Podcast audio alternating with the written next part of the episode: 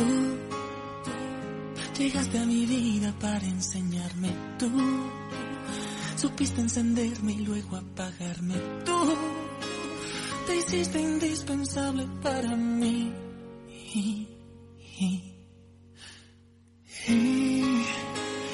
Con mis ojos cerrados te seguí. Si yo busqué dolor lo conseguí. La verdad desnuda. Ramiro Aurín. Capital Radio. Que creí, que pedí. Mientes, me haces daño y luego te arrepientes.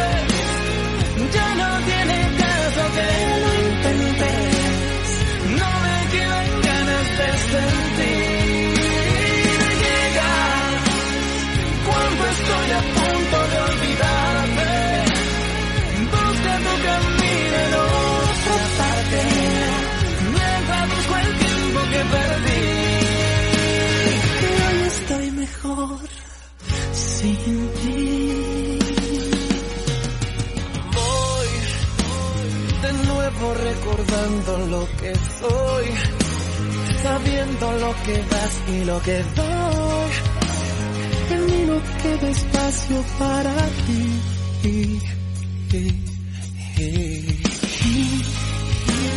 El tiempo es solo suyo y comprendí. Cosas no suceden porque sí. La verdad desnuda. Capital Radio. Persona que pensé, que creí, que. Mientes, me haces daño y luego te arrepientes. Ya no tiene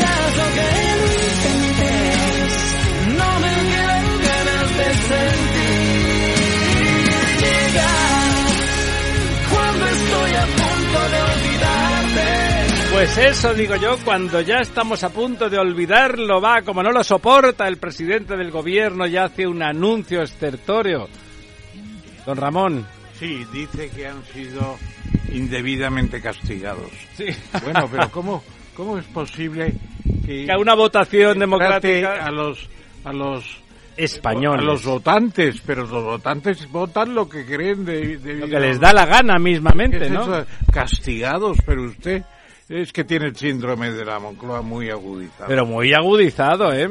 Soy yo. Déjeme que salude a todo el mundo. Naturalmente. Doña Almudena, Hola, buenas noches. ¿a usted también le han mentido? ¿Le, ha- le han hecho daño indebidamente? ¿Y ahora se arrepiente alguien o no? A mí me ha hecho mucha gracia la explicación que ha dado Sánchez sobre cómo tomó la decisión de adelantar las elecciones. ¿Con un gin tonic? Ha dicho que lo tomó con su conciencia, que no lo. Ah, bueno, entonces estaba solo. Don Lorenzo, ¿qué tal estamos? Buenas noches. On the rock, diría yo que lo tomó, ¿no? Lo tomó on the rock. Nos acompaña ya, no iba a decir un viejo conocido, pero no, porque es muy joven y muy estupendo, nuestro analista politólogo hispano-iraní. Lo de iraní lo dice él, y bueno, mi- por el perfil, sí es verdad, tiene pinta de príncipe iraní, pero, pero habla un español perfecto y, un- y tiene usted pasaporte español, ¿verdad, don Daniel? Claro, claro. Daniel Bachandé. Bachandé, sí. Bachandé, que es un nombre estupendo, iraní, que no árabe. Por iraní. parte del padre. Mi madre es española. O sea que tiene usted el Claro. 50%. Ah, sí, no, Sí, sí, ha, sacado lo, dejarlo claro. ha sacado lo mejor de cada casa. Por supuesto. ¿Cuál es su, su segundo apellido? López. López, pa, perdón, ahí con un par. Eso, español, español debajo de la mesa sin ningún problema. López ya sabe qué significa, ¿no? Sí, no. Hijo de López. Hijo de lobo. Hijo de Hijo de lobo. lobo. Claro, Pues de fíjate. lupus. De lupus, hombre, hombre, pues eso está muy bien. Es verdad que tiene un poco pinta de hombre lobo, de esos guapos que pintan ahora en, en las películas esas de hombres mutantes, que sale el hombre lobo y todas, ¡ah! Todas se quieren casar con él. Bueno, o casar o algo. bueno, don Ramón, ah, o sea, estaba, venía usted a medio camino entre muerto de la risa y muerto de la indignación del numerito con aplauso al líder carismático que acaba de pegarse un trompazo que tiene morados hasta en las pestañas en, el, en nuestra estimadísima auditorio eh, Ernest Lluch. Sí, exactamente. Ha reunido allí a los grupos parlamentarios del Senado y del Congreso. Les ha dicho que han sido castigados con mala votación, porque son muy buenos, muy atentos.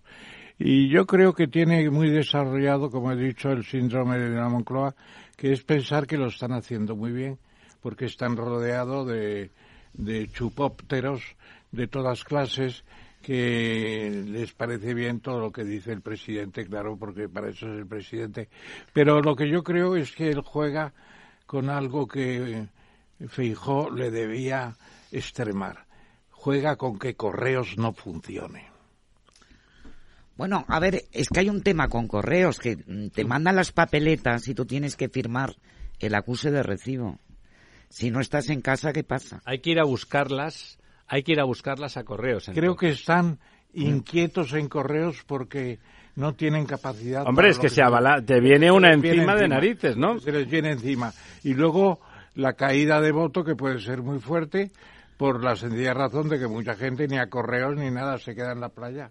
Es Bueno, es que hay, que hay que hablar de los números. Es que esta vez hablamos de números enormes. El 62%, el 62% de los españoles está de vacaciones entre el 15 de julio y el 15 de agosto. ¿Sabe lo que es eso? Solamente que un 10%, que no es nada, decida, oiga, qué coñazo ahora irme a no sé qué dónde y tal, por mucha conciencia que tengan, papá, vámonos a la playa y tal, todo normal, resulta que ese, que ese 10% deja de votar. Yo creo que los grandes partidos deberían haber pensado impugnar la disolución Pero- de pero las ¿se Cortes puede? y hacer las elecciones en verano. No se puede machacar a la gente en verano Perdona, con y- las historias de, de la política. Perdone usted, con- en Andalucía con 40 grados, el señor que le toque la mesa, más vale que no tenga problemas cardiorrespiratorios. Y en Madrid. Y en Madrid. Va a morir Madrid, mucha gente. Y en Madrid, morir o mucha sea. gente yendo a votar. Desde Dicho luego así sí. es tremendo. ¿Cómo lo ve, don Daniel? Bueno, pues vemos una situación bastante complicada, sobre todo pues para el presidente. ¿Le parece que va a afectar a la votación la fecha? Yo creo que en todos los analistas y todos la- los comentaristas están hablando de que la abstención puede bajar. O sea, ¿Bajar la o aumentar? perdón, Subir. a- aumentar la abstención, Eso, eso, perdóname. eso es lo que nos parece. Van a ¿no? aument- Va a aumentar la, abst- la abstención y es claramente un problema para la izquierda. Que realmente, ¿Para la izquierda o para la derecha? Para la izquierda es un problema que haya una abstención alta. ¿Por qué? Porque realmente Yo creo que es al revés, ¿no? no, la abstención beneficia a la derecha, no beneficia a la ¿Usted izquierda. Yo pensaba que era al revés. también. Porque cuanto más participación, o sea, siempre se ha dado la, la casualidad de que la izquierda gana las elecciones cuando hay una participación alta. Sin embargo, hemos visto como en estas últimas elecciones municipales y autonómicas la abstención ha rondado el 63,9%, que ha venido El 63, no, la la participación. participación, perdón, la participación ha rondado el 63,9%. ¿Y eso qué ha significado? Pues que la derecha ha tomado Pero fíjese, ¿no le parece que va a ser más las rentas medias altas las que van a estar más de vacaciones? Pues eso ya será en- Claro, de- es que- según cada uno. yo, lo que- lo- vamos, que él lleva razón que históricamente cuando baja la participación se ve más castiga a la Exacto. izquierda. El problema es que eso es una situación de participación convencional, es decir, en este caso es que la, la ausencia de participación se debe por, por un periodo estival, no es un Sí, que tema no es- no es- no es de- voluntaria de, esa desmovilización, etcétera, que suele ocurrir más, es verdad, en la izquierda cuando hay un elemento de castigo, etcétera, se desmoviliza y eso les castiga.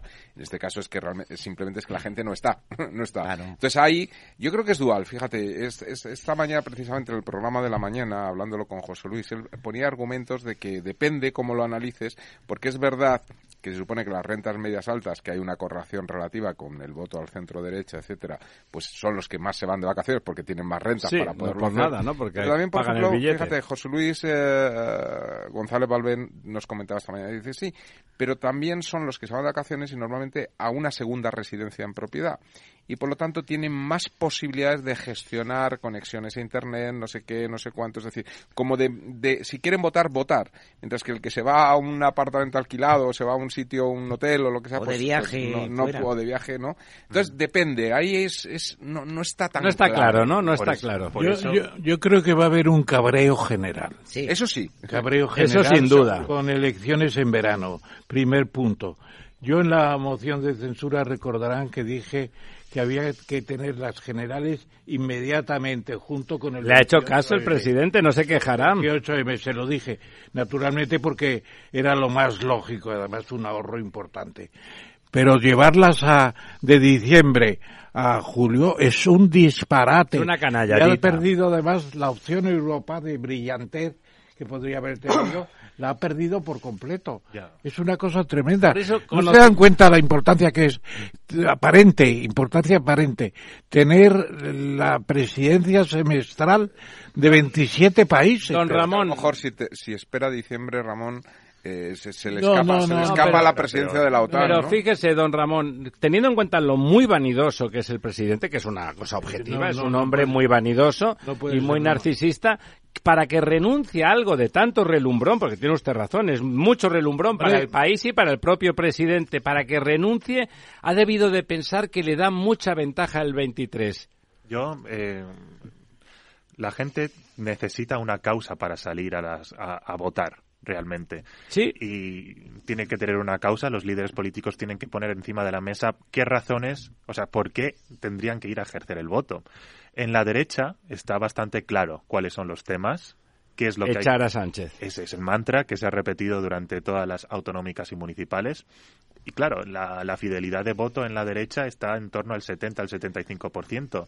Y si tenemos en cuenta esta victoria que, que ha sido aplastante de la derecha, lo veas por donde lo veas, claramente lo- el- el- la derecha ahora mismo eh, tiene unas expectativas muy altas. Está muy motivada, en tu opinión. Yo creo que está muy motivada porque la victoria hace eso, une al- a los que en su momento La victoria enemigos. une. La victoria une y la derrota, pues bueno, estamos Divide. viendo ahora mismo que está muy Eh, dividida. Pero un factor fundamental, y yo creo que no se está tratando mucho, es que el presidente de- Sánchez convoca unas elecciones sin decirnos por qué. Y hoy hemos descubierto que el por qué es que, se viene, que viene un- una derecha reaccionaria a tomar el La poder. ola reaccionaria, Claro, según eso. pero e- ese discurso ya no motiva al votante de izquierdas. No, no, es que entonces va a, no, va a votar más al PP la gente. Exacto. Y además lo que hay que preguntar, ¿qué ha recomendado Tezanos? Bueno. que prometió que iba a tener el 31% el Partido Socialista es un novelista. 27% el PP y ha sido justo al contrario. Pero es que Tezanos es un novelista, no es un... No, lo que tiene que es dimitir mañana mismo. Yo lo dije anoche por Sí. la 13, Sí. porque es una vergüenza que un hombre así esté chupando rueda, esté chupando lo que sea Presupuesto. y, y tratando de, Yo, de yo honestamente creo que Tezanos no tiene que dimitir porque ha hecho lo que se le ha pedido. Ha No, mentido. no, no, el presidente del CIS es presidente del CIS, no es un encargado claro. del señor presidente del Perdone, gobierno. pregúntele a él, mire, ¿de quién depende la fiscalía? Pues eso, ¿de quién depende el CIS? Pues eso. Si es que realmente también podemos hacer paralelismos con el pasado, con lo que está ocurriendo ahora mismo en España. Si recordamos lo que ocurrió en 2011, cuando en las autonómicas y municipales el PP arrasó, Arrasó igual que ahora, sí. cerca de un de 8,4 millones de votos. Arrasó más, porque no estaba Vox, claro. Cuando estaba Vox, claro, lo aglutinó todo. Y ahora mismo se da la casualidad de que Vox y PP suman 8,6 millones Lo de mismo, votos. ¿no? Suman lo mismo, ¿no? ¿Qué quiere decir esto? Bueno, ya vimos la reacción clara de, de Zapatero después de toda esta ola, ¿no? Convocó elecciones. Luego vemos que le está pasando lo mismo a Sánchez, la misma reacción. Y claro, eh, Lo, claro, no- lo no que es pasa escenario- que, que Zapatero no sobreactuó. Exacto, no es un escenario que podamos comparar. Bueno, Zapatero y Sánchez son dos líderes totalmente distintos. Zapatero, de alguna forma, dejó el poder y Sánchez está dispuesto a pelearlo. Sí. Pero claro, eh, también se habla mucho de la resistencia de Sánchez y ese mantra que es que al final todos los presidentes de gobierno lo tienen, quieren resistir en el poder. Y claro, eh, yo creo y lo que yo yo lo que veo es que Sánchez tiene una campaña muy muy difícil. Primero no tiene capital político que ofrecer a los ciudadanos. Vemos como ha perdido poder territorial, ha perdido varones importantes y ha perdido plazas claves. Sevilla, por ejemplo, la ha Andalucía perdido. entera, sí. Andalucía la ha perdido. Claro, una de las dudas que, que, bueno, veremos si, si se resuelven o no es dónde va a hacer campaña Sánchez a partir de ahora y con quién va a hacer campaña. Ya, ya se escondía antes, Ya se a- ahora dónde, dónde va a estar, Ese ¿no? Es uno de los retos que tiene y sobre todo que, porque va- vamos a ver, él eh, ha aceptado el reto que le ha puesto la derecha encima de la mesa, que es un plebiscito. Yo contra los demás, ¿no? Yo o el caos, sí. Yo o el caos, pero claro, se equivoca. El caos. El caos, el caos, yo- también soy yo. Yo o la ultraderecha. o la- eso es. Eh, Pero es que es- este plebiscito a Pedro Sánchez eh, le puede le puede salir bien o le puede salir muy mal, porque es que las elecciones al final las gana un equipo y el y el Partido Socialista ahora mismo no es un no es un partido que no, no tiene un músculo territorial que tenía antes. Los- lo ac- acaba con él Sánchez, justamente. Y, y hay otro problema fundamental, ¿qué va a pasar con la izquierda del PSOE? Con Yolanda Díaz y Eso se auto, auto- autodisuelve prácticamente. Sí, ¿usted cree que no va a funcionar? El mensaje que ha mandado Yolanda hoy era flojito, flojito, sonrisas y nada más. No tienen proyecto, no tienen nada. Y sale el Pablo, el, de, el del moño que tenía antes, y, y no ha dicho nada tampoco, porque han estado en pugna. Es que nunca han dicho nada. ¿eh? Ahora se ponen de acuerdo porque ya, claro, es que para morir juntos. ¿Están de acuerdo? Sí, creo que están de acuerdo ya que van a unir eh, todas las fuerzas. Pero claro, es una unión de convivencia. Pero una No, es- una unión muy rápida y que realmente a largo plazo pueden desunirse, porque realmente no va a haber primarias, no va a haber un consenso. Pero las listas habrá que construirlas y Las poner en el número que toque a quien Claro. toque, ¿no? Y cuando un acuerdo se firma rápido y corriendo, pierde su esencia y también mandas un mensaje al elector de que esto no está... eh, Bueno, no me fío de, de ellos esto. han sumado y, y han visto que si hubiesen ido juntos en Madrid eh, hubiese ganado igualmente el PP, pero no hubiese habido mayorías absolutas. En el caso de la señora eh. Díaz, eh, no, en el caso de la señora Díaz hubiera sido menor y en el caso de Almeida no hubiera tenido mayoría absoluta, Claro. ¿no? Pero, claro, es que es- estamos hablando de un contexto anterior a, a lo que ha ocurrido ahora Ah, mismo, sí, a la ola azul, verde, si podemos decir. Y, claro, ¿cuál Me es...? parece que el elector de PP y Vox se siente muy reforzado y muy motivado para ir a votar en las generales. Yo, en, claro, o sea, lo dicen los datos, el- la fidelidad de- del votante del PP ha crecido, también la de Vox, y sobre todo ahora mismo que Feijó es más presidenciable que antes. Mucho Fijaros, más. durante las últimas, los últimos datos que teníamos del liderazgo de, de Feijó es que era un liderazgo muy plano. Sánchez le había tomado la medida y se ha visto en los debates. Porque claro, Feijó no está acostumbrado a tener caras con un cara a cara tan duro, porque Sánchez es, es un animal político y si te, y él va a ir, él va a ir a, a por ti. Y se vio en los Sí, va a debates. lo personal, Claro, él va a sí. lo personal. Y Feijó no es un candidato que, que esté a Es otra cosa, esté sí. acostumbrado. Y bueno, ahora mismo con las elecciones, con, con este resultado, pues le va a upar.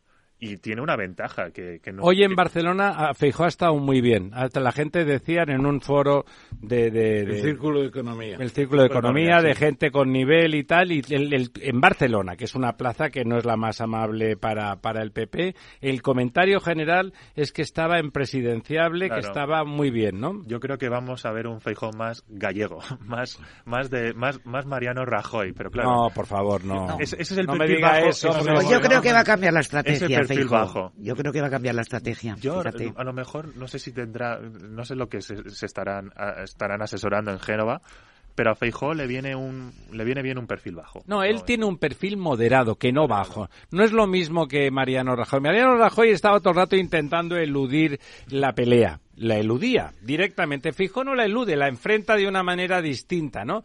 Tú le insultas y pone cara, qué bruto que eres, ¿no? Te dice, entonces él te contesta lo que quiere. Hoy he estado, ha dicho, ha desgranado el programa, ha puesto cara de que, bueno, que es verdad, que, que no les han dejado disfrutar ni una semana de la victoria, pero que bueno, que dicho eso y dicho que es una cortina de humo para que no se hable de que lo que decías tú, de una victoria, Claro. bueno, pues muy importante en, en- en unas elecciones y ca- abarcando todo el territorio nacional, porque las municipales en particular son todos los ocho mil y pico Totalmente. municipios de España, ¿no? Y se ha ganado de una forma muy, muy, muy importante, ¿no? Sí. Y a continuación decía, bueno, dicho eso, como decía el profesor Tamames, nos alegramos de que la convocatoria sea inmediata y bueno, vamos ahí y todo eso que le ahorramos a España del, del, del gobierno del autócrata, ¿no? Yo sí, yo fíjate que yo, estoy- yo, yo comparto con Daniel de que eh, al señor Feijóo le, le conviene un perfil moderado. O sea, yo creo que él tiene que intentar ir a, a pescar en, en los caladeros de, de- de, digamos, los moderados del PSOE. A mí es lo que me da la impresión que es lo que va a hacer y creo que es la estrategia adecuada. No olvidemos que Vox es un partido que está formado por gente que se escinde del Partido Popular Por la derecha. por la derecha, efectivamente, y que se extiende un poco como una especie de, pro- de, de protesta, ¿no? Contra principalmente pues Mariano Rajoy, gobierno de Mariano Rajoy, etcétera. Aunque Vox ya existía, pero está formado de alguna forma por eh, un, un sector del Sí, lo, lo alimenta mucho, Con lo, lo cual- ali- lo alimenta Rajoy. sí. Claro, con lo cual de alguna forma eh, pierde como sentido, ¿no? Eh, y las elecciones, si saben articularlas bien, un poco como un plebiscito contra Sánchez. Bueno, Sánchez lo ha planteado así, ¿eh? Claro, al final, al final el voto útil, digamos, el voto útil eh, puede canalizar que, que muchos votantes de, de Vox o que han sido de Vox hasta ahora vayan al Partido Popular. Él tiene que ir al caladero. Hay, hay una fra- hay un- una estrategia que a mí me parece fantástica cuando él dice que eh, yo le pediré al Partido Socialista pactar si lo necesito y si me dice que no, pues iré a Vox, claro, ¿no? Es decir, Ya lo ha no hecho, es- ya claro, lo- sí, ya sí. lo está haciendo. Entonces, esta, esta estrategia es muy positiva, pues de cara a captar ese voto moderado del Partido Socialista, etcétera, que ven que realmente está buscando como una coalición de, de Estado, ¿no? ¿A ti te ha gustado oír a Feijó que podría pactar con los socialistas en algún momento? ¿Te ha gustado eso? A mí es me decir, parece- ¿te parece que le ayuda? Yo Sí. creo que es un desatino. No, pero en mi opinión, No, es que no ha dicho que pacta. Porque el pacto para acabar con el sanchismo, que es lo que se trata. No, pero no ha dicho que, que era Eh, que decir pactaba. que podrá haber acuerdos con el PSOE, pero, pero No, lo, No, él lo que ha dicho que Ramón, son una panda. No, lo que ha dicho es que la lista más votada, para no tener que, que votar, que, apoyarse ni en Indepes, ni en Bildutarras, ni en Vox en su caso tampoco. Pero lo que ha dicho es la lista más votada, que y ha dicho todos, incluido a la presidencia de gobierno, claro. No, no, no, el presidente del gobierno ya no puede, claro, porque tiene los pactos de las comunidades autónomas y de los ayuntamientos. Algunos no se van a poder demorar tanto tanto tiempo, seguro que van a presionar para constituirse antes. Eh, Además, ahí- ahí, ahí, como insista en lo del el PSOE, se cuela. Pero si es que no insiste, si eso es un fake que se está colando desde Vox, Vox tiene que comportarse moderadamente porque es más que probable que, que el Partido Popular necesite pactar con Vox. Pero como sobreactúe mucho Vox y al final convenza a algunos, no a muchos, pero a algunos de que realmente vienen estos que son unos gritones, bueno, pues entonces desmontará la posibilidad de gobernar. Es que la cosa esa de la testosterona es muy mala, don Ramón. Vamos a ver, vamos a ver. Es con lo que estabais comentando, eh, también estamos dando por hecho de que PP y Vox van a formar gobierno sí o sí. O sea, que si los números dan, Yo no van lo a firmar. claro. Por ahí es donde voy. ¿Por qué? Porque lo que estamos viendo, eh, esto es eh, muy reciente, ¿no? Los resultados que tenemos y tenemos que digerirlos. Pero estamos viendo una estrategia de- del PP, que es la de, si, si en su momento fue la de concentrar el voto intentar intentar presentar un PP fuerte frente a Pedro Sa- frente al Partido Socialista en las diferentes comunidades autónomas ahora estamos viendo cómo está empezando a iniciar el juego de la culpa con el Partido Socialista yo que soy la lista más votada Claro. Necesito tus votos y tu abstención si, si, si no quieres que yo me alinee con Vox. Y en clave nacional, y seguramente que ahora lo vamos a comentar, el factor Olona, que podría volver a, a tener un, un rol, veremos, importante o no en el ¿Por qué Congreso. lo dices? Porque es importante decir esto. Es que Porque, un nuevo partido. porque si. Porque acaba de inscribir un Sí. nuevo partido, esa ha sido la noticia del Caminando día. juntos. Vamos con noticias cada día, Sí. ¿no? Nuevas. Si, si dan los números para que Feijó eh, logre cerca de unos 155 diputados, podría darse la posibilidad de una abstención y un gobierno en solitario, con los apoyos de los regionalistas, porque vemos que también Bueno, PNV está loco por pactar. PNV claro. está loco por pactar por el tema Bildu. Canarias. Y ahí está la jugada UPN. Hay pocos más. Un gobierno No, en pero la señora Orona, ¿tú crees que va a sacar algo? Yo creo que no. Pero Hombre, votos. hombre, por favor. Pero y con los votos. zapatitos que ha puesto de emblema de su proyecto de partido. Sí, unos zapatitos. ya- Sí, sí. Unos zapatitos de tacón de aguja. Una cosa Difícil. impresionante de estupidez Hombre, política, es creo. graciosa, Bueno, ella ¿no? se presenta por Granada, ¿no? En Granada creo que son siete diputados para el Congreso. Ella se presenta por Sí, por Granada, pero si es de Alicante. Pues lo- la información que tenemos es que No, sí, Granada. Está empadronada en, En Granada, Granada. claro. Y- Porque se empadronó para las andaluzas. ¿no? adelante. Yo, a lo mejor podrá rascar un par de escaños y bueno, que ya es suficiente para Feijó. ¿Tú crees? Para A mí me parece Hay que, que no va a rascar No va a nada. rascar nada, yo creo. veremos, veremos cómo dan los números. Bueno, y luego veremos porque el jueves se reúnen grandes figuras del PSOE Es verdad. con el objeto de refundar el partido. ¿Sí? No, sí, este jueves. Pe- o Entre sea, ellos, Nicolás Redondo. Disidentes, para eh, entendernos. Nicolás Redondo, Cándido Méndez, pesos pesados. Con el objeto de refundar el partido. Eso Bueno, va a yo- ser un voto negativo contra, Contra Sánchez. ¿no? Claro. Yo creo claro. que al final el Partido Socialista va a cerrar filas con Sánchez. Pero Sí, bueno, claro, siempre hacen lo mismo. Escucha cada jueves, a partir de las 11 de la noche, en Líderes Globales, las entrevistas que Raúl Castro nos trae desde Florida.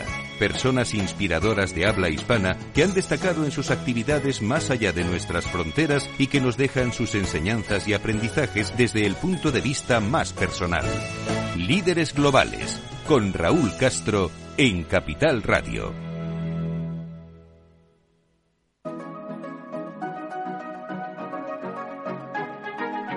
Los sábados a la una de la tarde, Capital Radio se adentra en el mundo de la solidaridad y el emprendimiento social. Presentado por Federico Quevedo, llega un espacio abierto a la cultura del bien.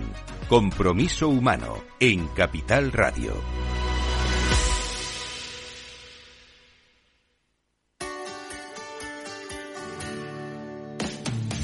Todos los viernes a la una de la tarde en Capital Radio tienes una cita con Humanos en la Oficina, el programa de radio más divertido y de mayor influencia en el mundo del capital humano, donde las empresas y organizaciones dan voz al talento que trabaja día a día en la oficina. Un formato pionero creado por el galardonado speaker internacional Miguel Ángel Pérez Laguna.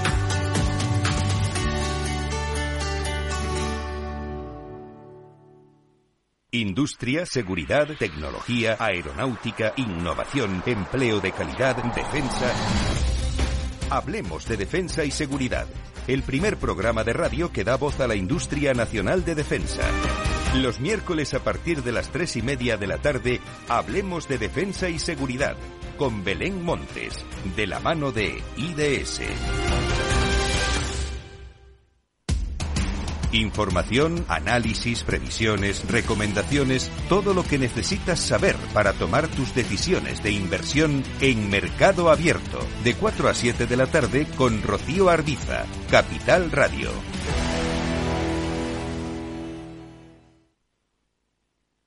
La verdad desnuda. Ramiro Aurín. Capital Radio.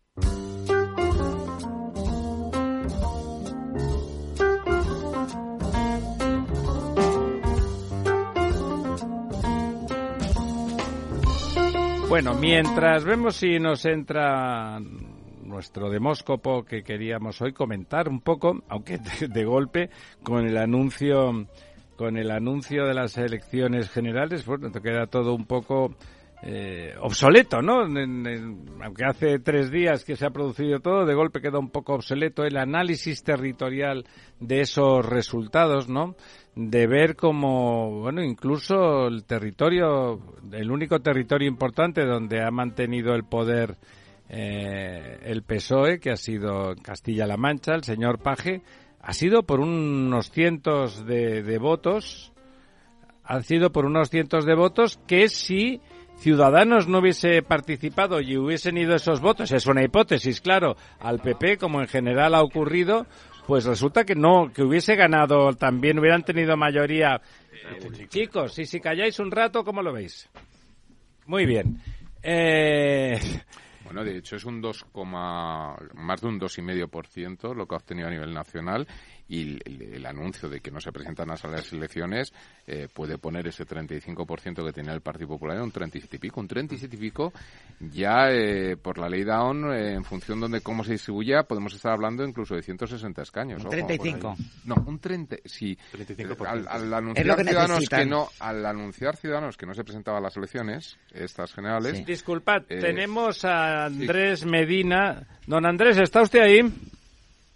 Hola, buenas noches, ¿qué tal? Muy, muy buenas noches, Andrés. Eh, don Andrés Medina es el, el, Director general el director general de Metroscopia. de Metroscopia. El, el- nosotros tenemos aquí habitualmente aquí a nuestro amigo Manu- Toaria. a Manuel Toaria y hoy tenemos a don Andrés que además hoy me han hablado muy bien, le- lo he comentado, estaba en Barcelona y he comentado que teníamos a don Andrés y alguien que le conocía bien Bueno, pues eh, me ha dicho, ah, sí, pues tal, tratarle muy bien, que es fantástico y no sé qué.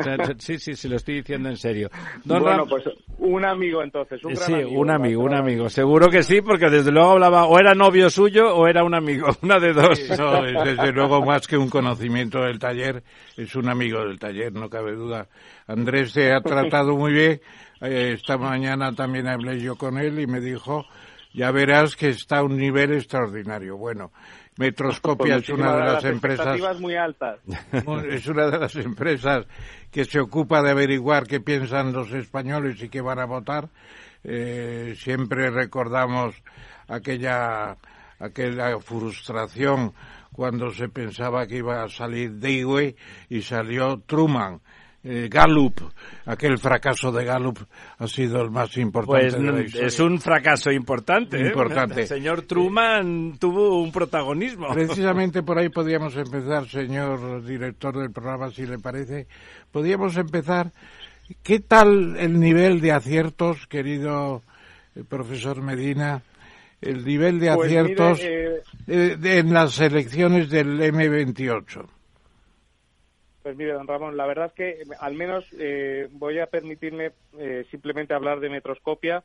Ah, muy bien. Eh, nosotros personalmente estamos muy contentos por cómo hemos rendido, pero fundamentalmente por dos cosas. Hay en esto de las encuestas habitualmente dos, dos formas de, de medir, de tener las métricas del éxito. la primera es la del decimal, la de si se ha quedado más o menos cerca y se anticipaban eh, pues con cierta aproximación, pues eh, cómo quedaron las elecciones. Bueno, bien, eso es una forma que, bueno, que, evidentemente es atractiva y es lo que en cierto modo la gente le pide a los que nos dedicamos a este oficio. Pero más que atender ese decimal, lo que en Metroscopia eh, tratamos, y así nos lo enseña el profesor Toaria, es entender más que atender, lo que tenemos que hacer es entender qué es lo que ha sucedido en estas elecciones. Y, al final la métrica aritmética, que es quién ha ganado y, y quién ha quedado por detrás, esto lo veníamos anticipando desde hace tiempo. En Metroscopia decíamos que la distancia entre el Partido Popular y el Partido Socialista iba a ser de más de medio millón de votos. Finalmente la, la marea se ha parado en 750.000 pero fíjese una cosa que nosotros en Metroscopia hicimos la última semana de campaña en las municipales más de 3.000 entrevistas a los españoles para saber qué iba a pasar el domingo, pero también le preguntamos y si hubiese al mismo momento elecciones generales, ¿qué votaría usted? Es decir, a las mismas personas en el mismo momento le preguntábamos por las elecciones municipales y por las elecciones generales. Y ahí lo que nos decían los modelos de estimación que tenemos es que en la urna de municipales la diferencia a favor del PP iba a ser de entre dos y cuatro puntos, dependiendo un poco de la participación. Recordaréis que finalmente ha sido algo más de tres puntos, eh, por eso decíamos algo más de medio millón de votos, pero es que en la distancia que en ese momento estimábamos para una proyección de elecciones generales, la distancia del PP sobre el PSOE se iba a los 7, 8 y 9 puntos. Es decir, convertido en, votos sería en torno a 2 millones de votos de ventaja. ¿Y en escaños, eh, don, este don Andrés? Esto que, le digo, don Ramón, es, eh, digamos, lo que sucedía la semana antes de votar, porque hay una cosa eh, que y ahora le, le contesto a lo de los escaños, pero creo que es interesante saber que hay una, un elemento diferencial tras el día 28. Cuando le preguntábamos a los españoles, eh, le, hacíamos dos preguntas sobre su alcalde. ¿Usted le gustaría que su alcalde continúe o que su alcalde eh, no continúe? Y nos decía, dos de cada tres españoles deseaban que hubiese un cambio en la alcaldía de su ciudad, de su municipio. Y le preguntábamos después, ¿y usted qué cree que va a pasar? ¿Habrá cambio o habrá continuidad? Y dos de cada tres nos decían que habría continuidad. Es decir, que el deseo, eh, bueno, o frustración o que el deseo eh, no acompañaba la expectativa. En Metroscopia eso lo hemos definido como una fatiga de continuidad. Es decir, espero que haya continuidad aunque desee un cambio. Al mismo tiempo, como decía, le preguntábamos por las elecciones generales. ¿Usted qué desea? ¿Que haya un cambio? y lo preguntábamos de dos maneras, que haya un cambio y que Pedro Sánchez deje de ser presidente o que haya un cambio y deje de haber un gobierno de izquierdas. De, con matices en las dos, tanto el deseo como la expectativa de lo que vaya a suceder coincidían en la misma dirección, en la urna de generales. Es decir, los españoles en generales desean y esperan que suceda el cambio que desean. Y eso fue la semana pasada, pero es que en esta, esta misma semana, que actualmente ya estamos haciendo encuestas que gracias a nuestro pulso de España, le preguntamos lo mismo para ver cuál es el efecto de los resultados eh, inesperados, entre comillas, por los españoles de este pasado domingo. Y ahora, cuando antes nos decía el 50% cree que va a suceder el cambio que desea, ahora está por encima del 70%. Es decir, que incluso los votantes de los partidos de la coalición gobernante eh, creen que esto mm, va a ser difícil remontarlo. Es decir, luego esto, luego poco a poco, y ya vemos que se activa la maquinaria de tanto del Partido Socialista como de los otros partidos. Pero, pero a día de hoy los datos de Metroscopia lo que señalan es que más del 70% de los españoles cree que el próximo 23 de julio habrá un cambio en el gobierno de España. ¿Y ese 70 votaría en contra de Sánchez, además de creerlo? No, no, no. Esto eh, son dos elementos diferentes, claro. complementarios, pero diferentes. Hay, es, yo voy a, hay muchos de los que van a votar al Partido Socialista, eh, ya sea por la razón que sea. Hay algunos que votan por convicción, otros que votan por, por patriotismo de partido, digamos, porque siempre hemos votado, otros por tradición y otros a la contra, porque, porque no me gusta Sánchez, pero quiero evitar que venga Vox o lo que sea hay muchas formas de votar y hay muchas eh, motivaciones para el voto, pero eh, es una pregunta diferente. Nosotros a día de hoy, eh, claro, hay que, hay que pensar que actualmente los partidos de izquierda se encuentran fundamentalmente desanimados y especialmente desorganizados. Y esto en su propio electorado, en su electorado potencial, eh, ahora mismo rige un cierto un desconcierto no sabe muy bien quién es el líder quién se va a presentar quiénes son las cuáles van a ser las listas las marcas los nombres y sobre todo hay una desorientación y yo creo eh, si me permitís que esta va a ser la clave para los partidos de izquierda y para la, eh, la oferta política desde el lado izquierdo del tablero que es el sentido de la utilidad del voto. Tendrán que explicarle a sus votantes para qué eh, le están pidiendo el voto, cuál es el sentido de reeditar durante cuatro años más la coalición gobernante. Hay una, una, pregunta que me parece que es interesante y que puede arrojar un poco de luz eh, en esta noche, que es eh, hace dos semanas le preguntábamos a, a los españoles la siguiente pregunta imagínese que tras las próximas elecciones generales, todavía no se habían convocado, eh, existiese la posibilidad de una nueva mayoría de izquierdas, un nuevo gobierno de izquierdas. ¿Usted qué prefiere? ¿Que vayan en coalición o que gobierne en solitario la lista más votada que de, la izquierda? Y era interesante porque quitando a los, a los votantes de los partidos de la derecha y centrándonos solo en los votantes de la izquierda, el 80% de los votantes socialistas decían no quiero coalición ni en pintura. El 80% de los votantes de Podemos dicen, por favor, coalición, coalición. Claro, claro, ellos si no, no tocan, no sacan pelos. Claro, claro. claro, y ese es el asunto, que esta coalición, la primera de toda la democracia, podemos ponerle muchas etiquetas, pero una que le podemos poner ahora es que es la coalición mata coaliciones. Es decir, Oye, Andrés, quiere coalición. Andrés, una cuestión importante en estas elecciones del 23J es el tema del voto por correo.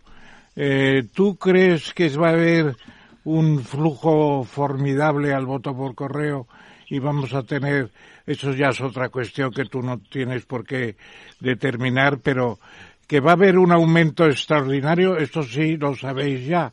Y segundo, la cuestión de si va a funcionar bien el correo o el gobierno la va a utilizar para cargarse votos donde quiera. Bien, eh, voy a responder primero a la primera y a la segunda voy a buscar una forma para no contestarla. La, primera es si va a haber un, aumento. del voto por correo. es, es esperable que así sea. ¿Por qué? Es eh, la fecha que se ha elegido eh, es inédita, nunca se ha votado eh, en esta, a esas alturas de- del año y eh, a esas alturas del año todos sabemos, y no hace falta hacer grandes estudios, que eh, los españoles, gran parte de ellos, se encuentran de vacaciones y además con un añadido. El día 25 de julio es Santiago y en algunos sitios Puente. encima es Puente. Cuatro Eh, comunidades. ¿Esto qué sucede? ¿Qué es lo que, que- que sabemos por ahora? Hoy, eh, si me permite eh, decirlo de esta manera, eh, puedo decir que la derecha, los votantes de la derecha, ya están en las urnas, están con la papeleta entre los dientes, por decirlo de manera castiza. Es decir, simplemente, de forma tranquila, eh, están eh, pacientes, como decía López de Vega, aquello de la cólera del español sentado. Están esperando que le pongan la urna para votar. Algunos de ellos están eh, incluso modificando sus vacaciones para que no vaya a ser que yo me quede sin votar. Eso lo tenemos claro. Los 11 millones de electores de la derecha, ya sean azules o verdes, van a estar en la urna el día 23 de julio. ¿Qué es lo que sucede con los electores de la izquierda? Que hoy, mientras unos están en la urna, estos, los de la izquierda, están en el diván. Están pensando qué van a hacer y especialmente por qué lo van a hacer. No cuentan con muchos eh, motivos, con muchos incentivos para ir a acudir a defender qué, porque al final lo que, lo que Sánchez va a pretender, tanto Sánchez como los eh, el presidente del gobierno como los, los otros candidatos de la izquierda, es hacerle entender a sus votantes que un cambio no es necesario y que lo necesario, por tanto, es no cambiar. Si el cambio no es necesario, lo necesario es no cambiar.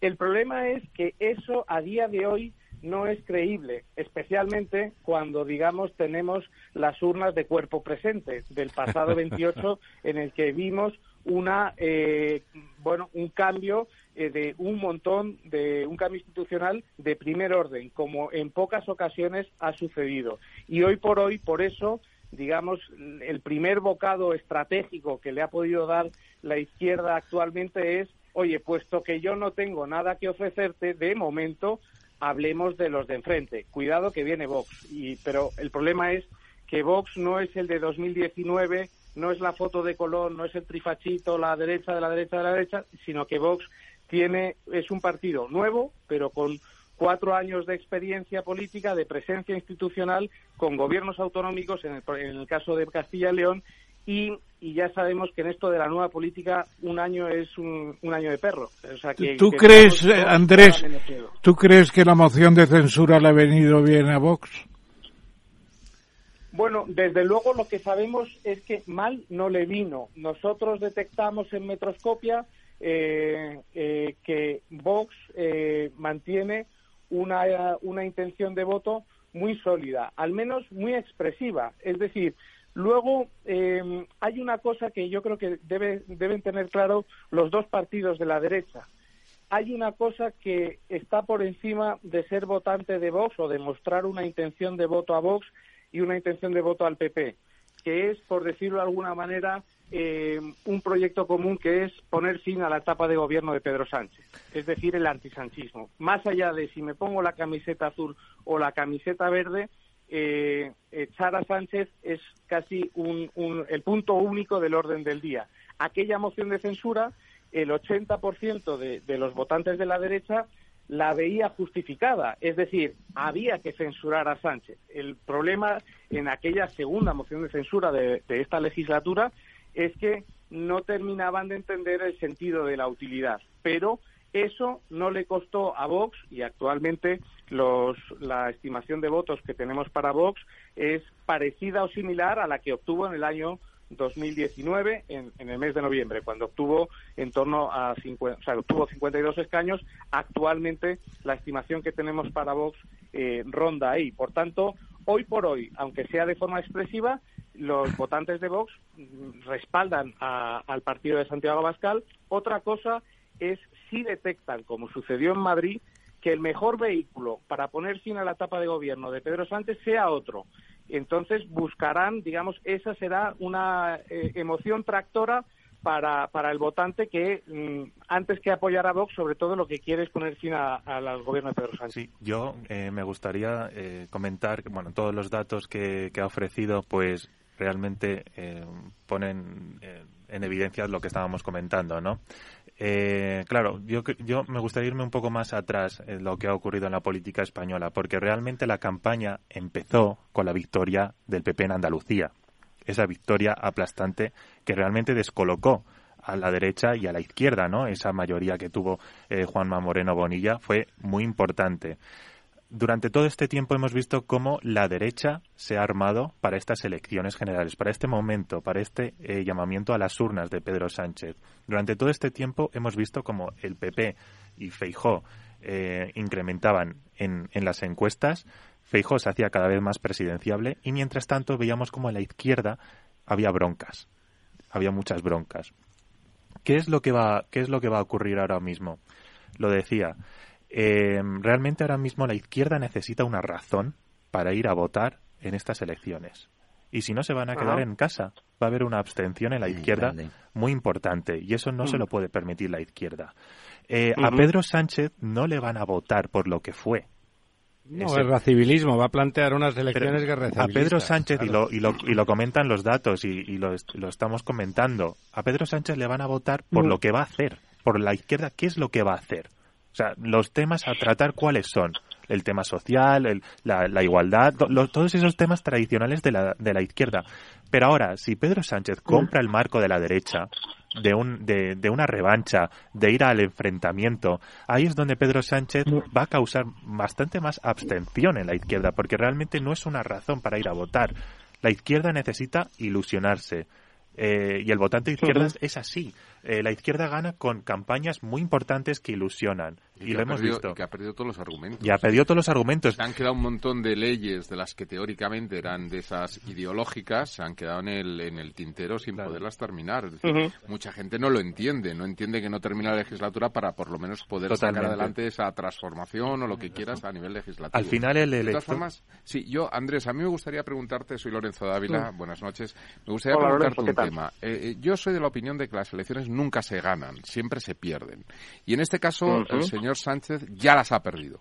Es decir, todo lo perderá el 28. No, no, ya las ha perdido. Eh, yo creo, bueno, esa es la pregunta que iba un poco el que está con todo este tema demoscópico y viendo las, un poco las apreciaciones y demás, ¿no?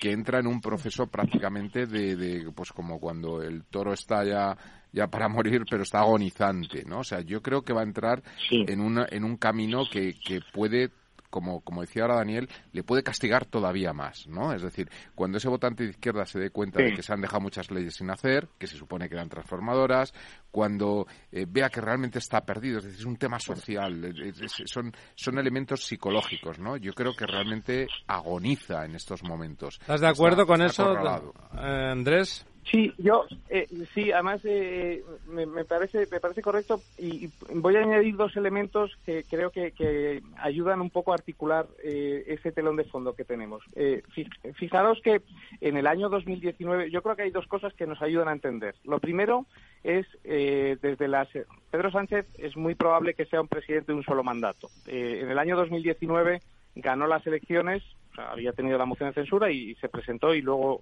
volvió a repetir las elecciones, en aquel momento eh, aquel Pedro Sánchez eh, era el presidente de una España que estaba, digamos, en los últimos, en la última fase de la, epo, de la era de la identidad.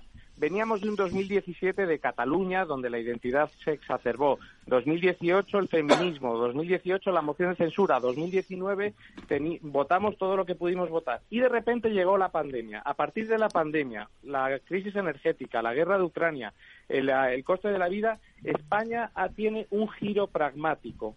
Y esto es importante porque, digamos, todas esas leyes ilusionantes y esa, esa ilusión que, que de alguna manera se generó tras, tras una eh, moción de censura, eh, echar a Rajoy era un proyecto, bueno, en cierto modo ilusionante y se generó un, un, gobierno.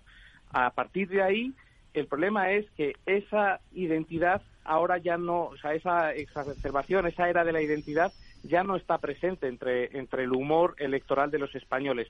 Hoy el 80% de los españoles nos dicen que hay que priorizar la gestión por delante de la ideología. Y cuando le preguntamos, ¿y qué está haciendo el gobierno? ¿Gestión o ideología? Dicen, no, ideología. Ese es un primer elemento que considero que es importante de cara a entender por qué en Cataluña ha bajado nueve puntos la participación, por qué en el País Vasco ha bajado más de cuatro puntos, por qué hay sitios en los que ya no, ya no tira, digamos, esa emoción, esa ilusión que señalaba eh, como un vector de ilusión y de movilización para la izquierda. Este es un primer elemento.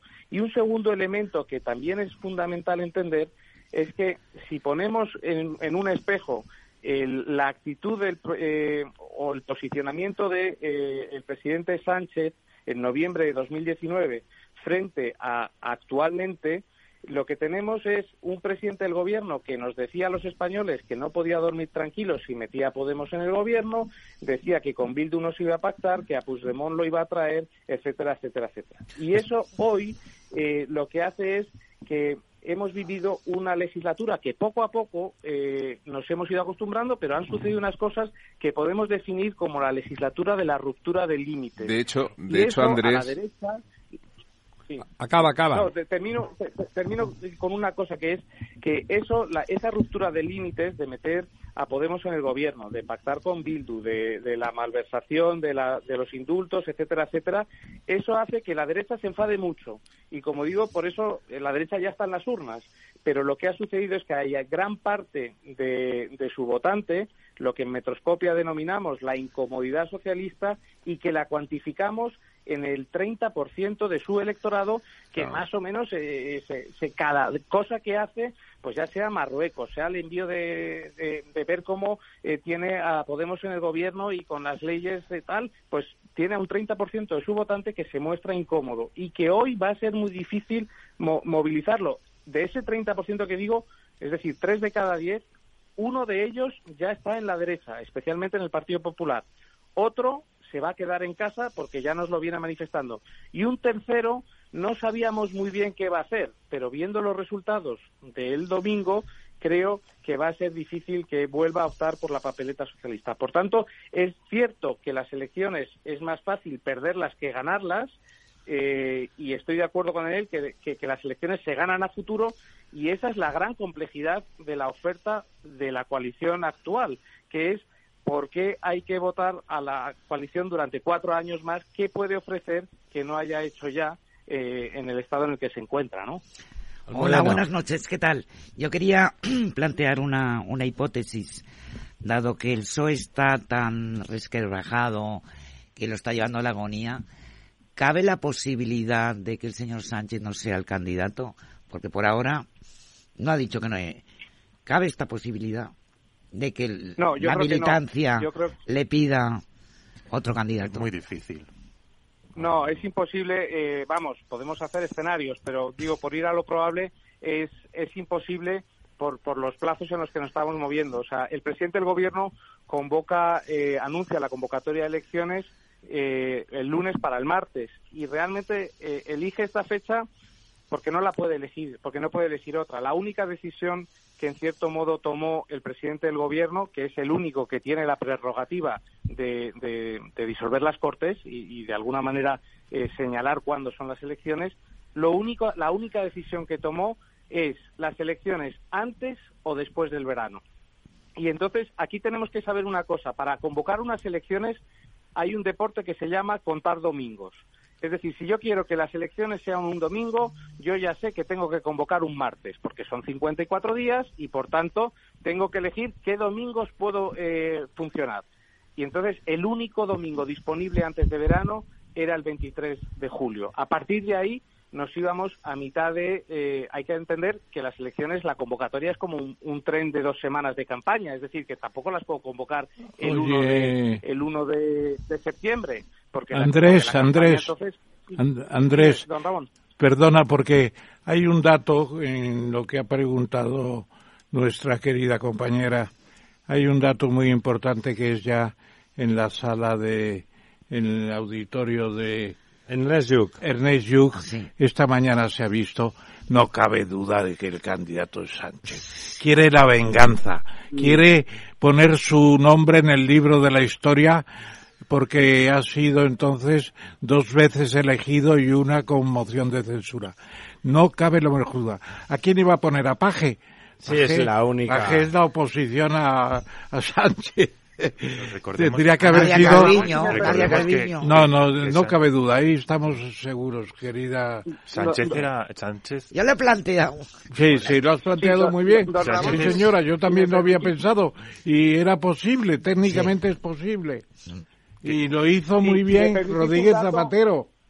Zapatero sí lo hizo muy bien. Sánchez es un bueno eh, es un candidato que le ha, le ha venido muy bien al Partido Socialista victoria tras victoria en los en, en las en las elecciones Eh, yo creo que la clave claro es que también hay que dejar varias cosas claras no se trata de quedar primera fuerza política Sino de poder se gobernar. trata Sí. de poder gobernar. Y claro, este ha sido el escenario que ha barajado Sánchez, él personalmente o con su equipo, que el- la mejor opción ahora mismo es convocar elecciones y ver si se suma con la izquierda o con los demás socios Con que el tengan. Frankenstein. Y, y a ver si llegan a la absoluta. Pero también hay que dejar claro una cosa, y, y hay que repetirlo porque es importante.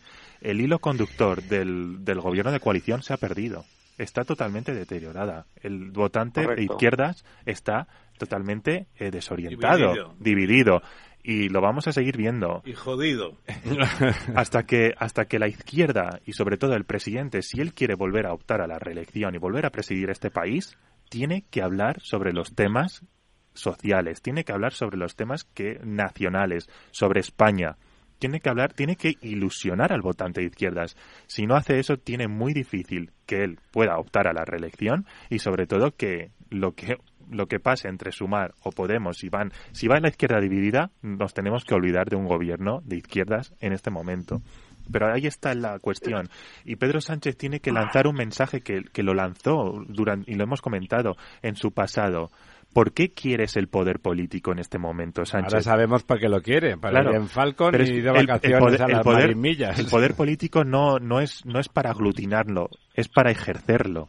Y Pedro Sánchez sí que en el pasado daba esa sensación de que él quería utilizar el poder para hacer cosas, para hacer, para, lo hemos visto, el, eh, el hilo conductor de la moción de censura, lo que vino después, el gobierno de coalición, todo tenía una razón de ser.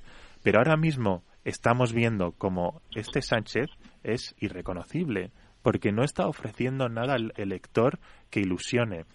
Y si no ilusionas, el votante se va a ir a caballo ganador.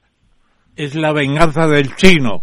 Y el chino no va a ganar. Sí, hay- Don Ramón, si me permite un dato Andrés, para por favor. eh, eh, eh, lo, lo de esta, lo de Sánchez y, y la y si es candidato o no.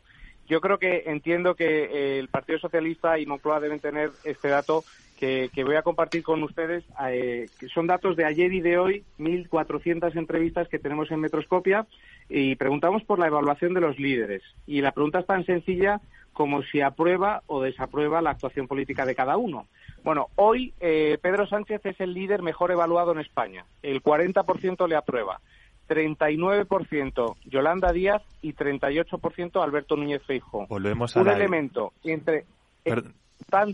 Entre los votantes del Partido Socialista, el 94% aprueba a Pedro Sánchez. Ese, digamos, eh, efecto de conmiseración y de, y de arropar a, a su líder no lo habíamos visto y, y tiene es curioso verlo. Pero en es, es un hooliganismo momento- clásico de la izquierda, ¿no? La izquierda en ese sentido siempre es muy hooligan. Nunca dice que le gusta al candidato de la derecha, da igual lo moderado que sea, ¿no? Sí, sí, sí. Bueno, eh, hay un elemento también bastante interesante. Eh, hoy, entre los votantes socialistas, Alberto Núñez Feijóo es mejor evaluado que, por ejemplo, Yone Belarra. Y hoy Yolanda Díaz es mejor evaluada entre los votantes del PSOE que entre los de Unidas Podemos, ¿no? Y entonces, aquí cuando eh, desa- desagreguemos un poco y tratemos un poco de la información analíticamente, pues descubriremos cosas curiosas que, eh, que actualmente cobran valor porque las elecciones son en apenas 50 días. Una última pregunta, Andrés. Antes has dicho que, el, que Vox mm, tiene unas expectativas de votos similares al del 2019, en, según vuestros últimos números. ¿Y cuáles serían las expectativas de voto del Partido Popular a fecha de hoy? Bueno, eh, nosotros antes En, también, en eh, escaños, tradúcemelo un poco Sí. en escaños. prometo que voy a responder en escaños, pero me a- a- anticipo eh, una cosa antes. Daniel situaba la génesis de, de la actual eh, situación del Partido Popular en las elecciones de Juanma Moreno. Yo me voy un poquito atrás, solo un poquito más, que es el relevo en el liderazgo del Partido Popular. También. Eh, Es la verdad. llegada, Eso fue clave. El cambio de Casado. eh, la llegada de Casado por Feijóo hizo una cosa en, en el votante, en la derecha, en el voto potencial de la derecha, que es devolver a la derecha la expectativa de victoria que perdió traumáticamente con la moción de censura del año 2018. Es decir, la, la derecha este domingo era la primera vez que podía votar de forma nacional por primera vez para eh, digamos de manera sí, de manera directa contra Pedro Sánchez y entonces este es un elemento que es interesante tener en cuenta. Luego llegó encima la, la mayoría absoluta de Juanma Moreno que potenció de alguna manera eh, esa luna de miel en el relevo del PP pero yendo a, a la situación actual lo que quiero decir es que desde entonces desde esa llegada de Fijo hasta ahora en los últimos 12 meses al PP, la suma de PP Vox, vamos a tratarla como si fuera una unidad, PP más Vox, eh, lo hemos tenido a esa suma entre 180 y 190 escaños de forma habitual. Hoy, cuando medimos ahora los votos eh, y, y proyectamos los escaños, lo que nos toca hacer, sabemos que no va a ser así, que es una cosa reactiva, pues es decir que actualmente la derecha está entre 180 y 200 escaños. Hoy la suma de los dos nos sale actualmente 196 escaños, unos 150 para el PP, unos 150, 150 155 para el PP, eh, 40, 45 para Vox, ¿no? Eh, que es verdad que Vox baja un poco porque el PP se pone en unos números cercanos al 35-36%, eh, que, que le hace ser muy competitivo hasta el punto de que, claro, al más que duplicar a Vox, que es tercera fuerza, eh, es muy competitivo y se lleva muchos escaños que en otro momento podría llegar a disputar Vox. Pero lo que, lo que queda claro es que hoy la suma de las dos fuerzas de la derecha también es verdad que es una suma mecánica. Luego tenemos Claro, que claro, ver si que se ponen de acuerdo o claro. no se ponen de acuerdo. Pero aquí la suma aritmética eh, es que uno tiene en torno a 150, 155 y Vox un partido de refuerzo que supera ese, ese límite del 12-13% que en España es el que te permite competir electoralmente de forma óptima. Vox lo supera hoy con, con cierta holgura y eso le permite más o menos, un poquito a la baja, mantener la cincuentena de escaños que tiene. Bueno, ahora serían unos 40, 45, por ahí andará, pero desde luego la suma de los dos con una izquierda tan desmovilizada, tan desanimada y, sobre todo, muy importante, tan poco eficiente, porque la, la fragmentación de la candidatura de Yolanda Díaz junto con la, con la de Podemos, yo considero que van a ir por separado porque no hay más que escuchar a los dirigentes de Podemos para, para saber que no van a ir juntos. Esa fragmentación, de la misma manera que al Partido Popular, Ciudadanos y Vox les costó unas docenas de escaños en el año 19, en este caso eh, la penalización la va a recibir las fuerzas de izquierdas, especialmente eh, a la izquierda del PSOE. Hay un factor psicológico también en el PP a raíz del cambio de- del liderazgo de, Pablo Casado a Núñez Feijó, que es cuando el, PP necesita ver que su, bueno, el votante del PP necesita ver que su partido eh, se, se tenga que ver ganador. Y el PP funciona de esta manera, que cuando, cuando empieza a ganar poder territorial, el votante del PP ya Se lo tiene viene más- arriba. se viene arriba. Es una cosa eh, psicológica del votante de derechas del PP. Y bueno, y se ha demostrado a raíz de victorias electorales, el votante del PP ahora es más fiel y con más ganas de ir a votar y lo demuestran las encuestas. Andrés, muchísimas gracias. Ha sido, vamos, me quedo ahí con ganas de seguirte preguntando, pero de aquí al 23 os volveremos a dar la tabarra a, a ti y, a- Pues, encantados. y al, El- y el al maestro. profesor Toaria. Adiós. Porque la verdad es que los números dicen cosas, los números dicen muchas cosas. Muchísimas gracias, Andrés. Gran clase. Gracias, Andrés. gracias a vosotros. Te has ganado Un premio, te has ganado un premio. Perfecto, Una paella, una paella. El próximo 6 de junio, de 10 a 12 horas, no te pierdas el especial Ilunion en Capital, la Bolsa y la Vida. Conoceremos por dentro todos los detalles, áreas y novedades de esta compañía que aspira a transformar el mundo empresarial. El 6 de junio, de 10 a 12, en Capital Radio. Escucha lo que viene.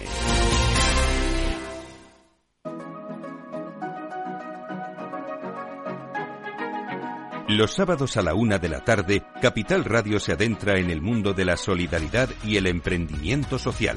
Presentado por Federico Quevedo, llega un espacio abierto a la cultura del bien. Compromiso humano en Capital Radio.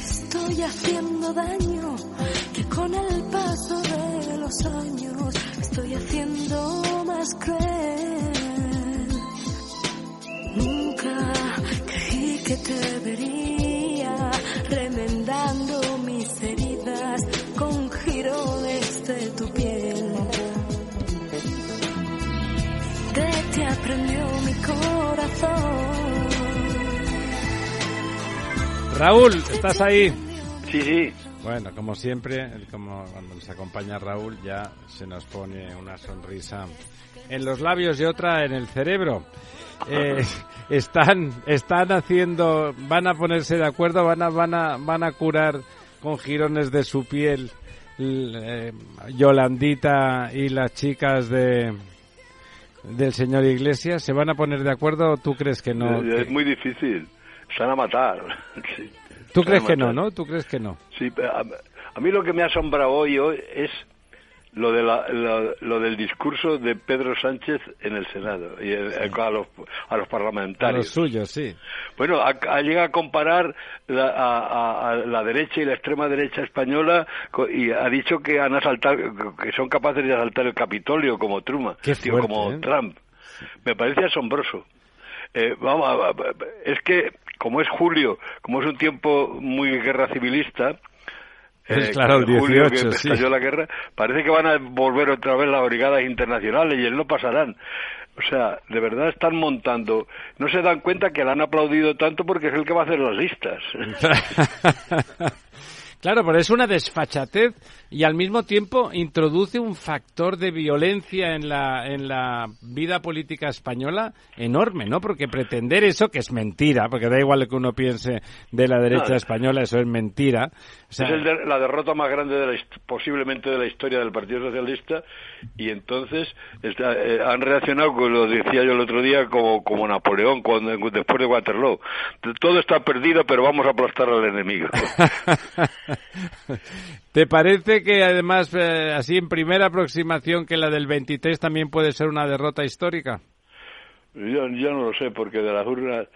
los de- es que los del PP es- es- son muy inocentes. Lo mismo los cogen en alguna, alguna cosa. En una encerrona. Sí, pero, pero, pero que en Sevilla, en la capital de la tortilla, le hayan quitado hasta Sevilla es una cosa asombrosa, asombrosa. Y bueno, yo lo que estoy viendo es que no, no hacen autocrítica ninguna, eh, olvidan que los que le emocionan que por qué hacen las listas y cul- culpa todo a la derecha y a la extrema derecha pero o sea eh, De que no le voten a que lo que ellos. tiene que hacer la autocrítica es el, el- el- los, los votantes. Y ataca a la prensa. Eso eh, o sea lo está lo está haciendo lo mismo que que, que hacía que hace el, el, el Podemos. Hace, hace lo mismo. Está podemizado, sí, de Ramón. sí se ha Bueno, en, e- en eso, Raúl, eh, ahora está hablando Ramón, tu amigo, todos somos tu- tu- tus amigos, eh, pero yo lo que creo es que este hombre ha llegado a un grado de, eh, digamos, síndrome de la Moncloa, lo decía antes, de creer que realmente están castigados. Ha, ha empleado la palabra castigados Sí, sí, eh, sí. como un resultado de elecciones. Pero bueno, Si, si ya se lo dijimos en la moción de censura, usted está con el síndrome de la, de la Moncloa y lo está extendiendo a sus colaboradores, a todos, y piensan que lo están haciendo muy bien. Y no, mm, no, no hace Es falta es- sino yo- yo salir a la calle es que- y que no se ponga usted detrás del rey tan radical, tan violenta, tan y que no se ponga detrás del rey porque le abuchean. No, no tiene nada que ver con la socialdemocracia, o sea, es, No. O sea, tenía que haber habido un discurso, eh, perdona, Eso es muy típico de Podemos. Está canibal, yo creo que está canibalizado por Podemos. pero Raúl, alguna- Raúl, lo que tendría que haber habido es una especie de culpa, mea culpa, mea culpa, porque has- han perdido. Y cuando lo haces mal, pues han que perdido, han mal, perdido ¿no? seis comunidades autónomas y los mejores Y municipios decenas de de España. ayuntamientos. Y, y lo que han dicho es que les ha castigado los votantes. Es como cuando, cuando eh, Amando de Miguel decía, ¿y qué ha pasado? ¿Por qué no coinciden las cifras con las previsiones? Dice, porque los, los votantes son unos mendaces y al salir, al salir de votar dicen lo contrario de lo que han votado. Mienten a Sistema israelí. Bueno, pero eso dura unas, unas horas, desaparece enseguida. Pero lo de castigados. No, pero es que ha comparado a Feijó con Trump. Es Sí, el Capitolio, ahí no se ha enterado la gente, yo creo que no se ha enterado tanto, pero el, que- la comparación en el Sí, la- Capitolio va a ser guerra civilista y completamente. no tiene la sentido, campaña. además, no tiene sentido. Solo le falta invocar a la República, que esperemos, ya lo veréis cómo lo hará. Lo hará, lo hará. Lo hará, Sí, lo hará. Ahí A- vamos ataca a- a la prensa. Vamos a Eh, eh, discutir si la guerra civil empezó el año 34 o el año No, pero guerra 36. civil no va a haber. Lo que va a haber es una guerra civil. Y la República. de- va a haber, sí, va a invocar la República, yo creo, estoy Sí. casi seguro. Bueno, Bueno, de ho- hoy decía Feijó en, en Barcelona, decía, comparaba el gobierno de, de Sánchez con el gobierno portugués, ¿no? Que es un gobierno muy socialdemócrata, de verdad, a la antigua. Y cómo, cómo las, los cambios que se habían, cuando cambiaron de gobierno entre Coello y, y, y Costa, bueno, que hubo mucha continuidad de políticas, ¿no? O sea, Coello como hizo unas políticas económicamente que tuvieron mucha respuesta, aunque probablemente era necesario, con los matices que se quiera, eh, cuando llegó Costa, bueno, o sea, intentó, vio que los números eran los números y con, con un poco más de pomada, pero las, las mantuvo, ¿no? O sea, es decir, esa responsabilidad clásica de la socialdemocracia que intenta suavizar las cosas por, por abajo, pero que no niega la mayor, eh, bueno, pues este gobierno no, no las tiene, ni, ni, ni la tiene ni se le espera, ¿no? Se tira al monte. ¿A ti te parece eso, en eso que decía de la pregunta que nos apuntaba Daniel, que decía el, el Pablito Iglesias, ¿te parece que la gente en España va a comprar que la derecha se va a subir al monte y va... Sí, bueno, eso, eso ya es, el- es el guion, el relato que se dice ahora, el relato que hicieron cuando con Gabilondo, con Gabilondo y no le salió. Ya, ya decían que Madrid este va- Madrid no pasarán prácticamente decían. No, no, es una derrota tremenda porque no tiene credibilidad porque ha, ha- intentado su, su propio culto a la personalidad y no y nadie lo lo que produce es un gran rechazo y ahora no sabe a quién culpar no sabe a quién culpar y, y, y va de mal en peor la, la cosa pero no- yo no creo que va a haber violencia ni lo que va a ser va a haber mucha tensión yo creo mucha polarización Bueno, polarización. Buenas noches, eh, Raúl. Eh, que yo creo que se va a acabar el día de las elecciones, ¿no? Yo, fíjate, en, en el, en el artículo tuyo hay un punto que, que, que creo ha sido excesivamente prudente, ¿no? Y es cuando dices que solamente se distancia en estas elecciones el PSOE E con el Partido Popular un 3% y que por lo tanto tampoco pensemos que el Partido Popular va a aplastar. Pero tú piensas que eh, el, el, el PSOE E no ha ganado ninguna plaza. Es decir, no le ha quitado No, ha ninguna perdido todas- plaza todas PP. las andaluzas, Todo además. ha sido perder plazas. Y, y, y en esas plazas que se han perdido, pues había había califas en los bastiones, algunos con cierto prestigio, es decir, que han perdido plazas o han perdido, es decir, que, que yo creo que la diferencia, una vez que el candidato sea Sánchez, va a ser mucho mayor que ese 3%. Pongo un ejemplo clarísimo. Abel Caballero. Abel Caballero ha ganado en Vigo, pero mm, probablemente el 60% de los que han votado a Abel Caballero en las elecciones generales no van a votar PSOE, van a el, votar el- Partido el Partido Popular. Socialista no es como el Partido Socialista francés. El Partido Socialista aguanta. Eh, tiene, eh, es, el, es verdad que es lo que más se parece a España. Son eh, cuatro años monárquicos y 15 días republicanos. Eh, se- son, hacen lo que haya que hacer. Entonces, eh, yo no, yo no creo que, que yo eh, no veo al Partido Socialista desapareciendo. No, creo que y, además como vuelve el bipartidismo y que tampoco los otros son es que oye los otros han tenido la- la- las tres cuartas partes de la de la dirección en la cárcel o sea que es que tampoco eh, es que tampoco la, la alternativa es, es de fiar o sea eh, yo creo que va a haber los feministas no van a votar las feministas no van a votar por la ley de sí es sí eh, y, y va a haber mucha abstención eh, y luego mm, Feijó es muy prudente y muy inteligente y poco demagogo y está eh, y está haciendo un, un- bueno eso de, de- derogar a, a- un- en A la Sánchez, frase es sí. un eslogan magnífico Es bueno, sí. Vamos a derogar el sanchismo, sí, pero es que tampoco la gente se va a acordar también de que es el, el Partido Popular tiene prácticamente su, su- el 90% de dirección en la cárcel ha estado por corrupción, o sea, que es que se, y sin embargo se está recomponiendo el, el bipartidismo, se está recomponiendo y que no nos falte porque lo demás es el caos, eso, eso está claro. y- Pero ni, pero ningún partido eh, cuando eh, la, la ambición de, de, de Feijó es tener más votos que la izquierda. Pero vamos a ver si lo consigue. Cuidado, que el Partido Socialista tiene mucha resistencia. Ah, le han dado un, un- es una derrota histórica, pero seguramente se reagrupará el electorado en torno a la idea de que viene el fascismo. Yo no lo sé. Eso habrá que verlo. Yo ahí, querido Raúl, te recordaría que Pío Baroja, cuando se refería a los a los socialistas, a los socialistas españoles, decía: estos socialistas nuestros, lo único que saben es que son socialistas, decía. Y luego la Guina, Leguina, pues tampoco andaba muy lejos de Pío Baroja, y que me perdone don Joaquín si le toco en la fibra sensible. Le decían, ¿y qué es política socialista? Dice, la que hacemos los socialistas. O sea que era la segunda verdad que tenían clara. Yo en esa línea creo que efectivamente el PSOE siempre tiene un soporte en los hundimientos. Se parece no mucho a se, hunden, se no se hunden del todo. Y queda una fuerza potente porque... No va a bajar como en Francia, eso Exa- seguro. exactamente, no. El esfió en la Sociedad Francesa de Internacional Ouvrier. Bueno, pues Sí. no, esto es el Partido Socialista Obrero Español, que es muy distinto. Claro, hay Y- que... Coincido contigo. sí, eh, bueno, Eh, Es que Pedro Sánchez quiere hacer la ruptura con 50 años de retraso. Es una cosa asombrosa, de verdad. Bueno, quiere estar ahí de al momio. Daniel, Bueno, buenas noches, don Raúl.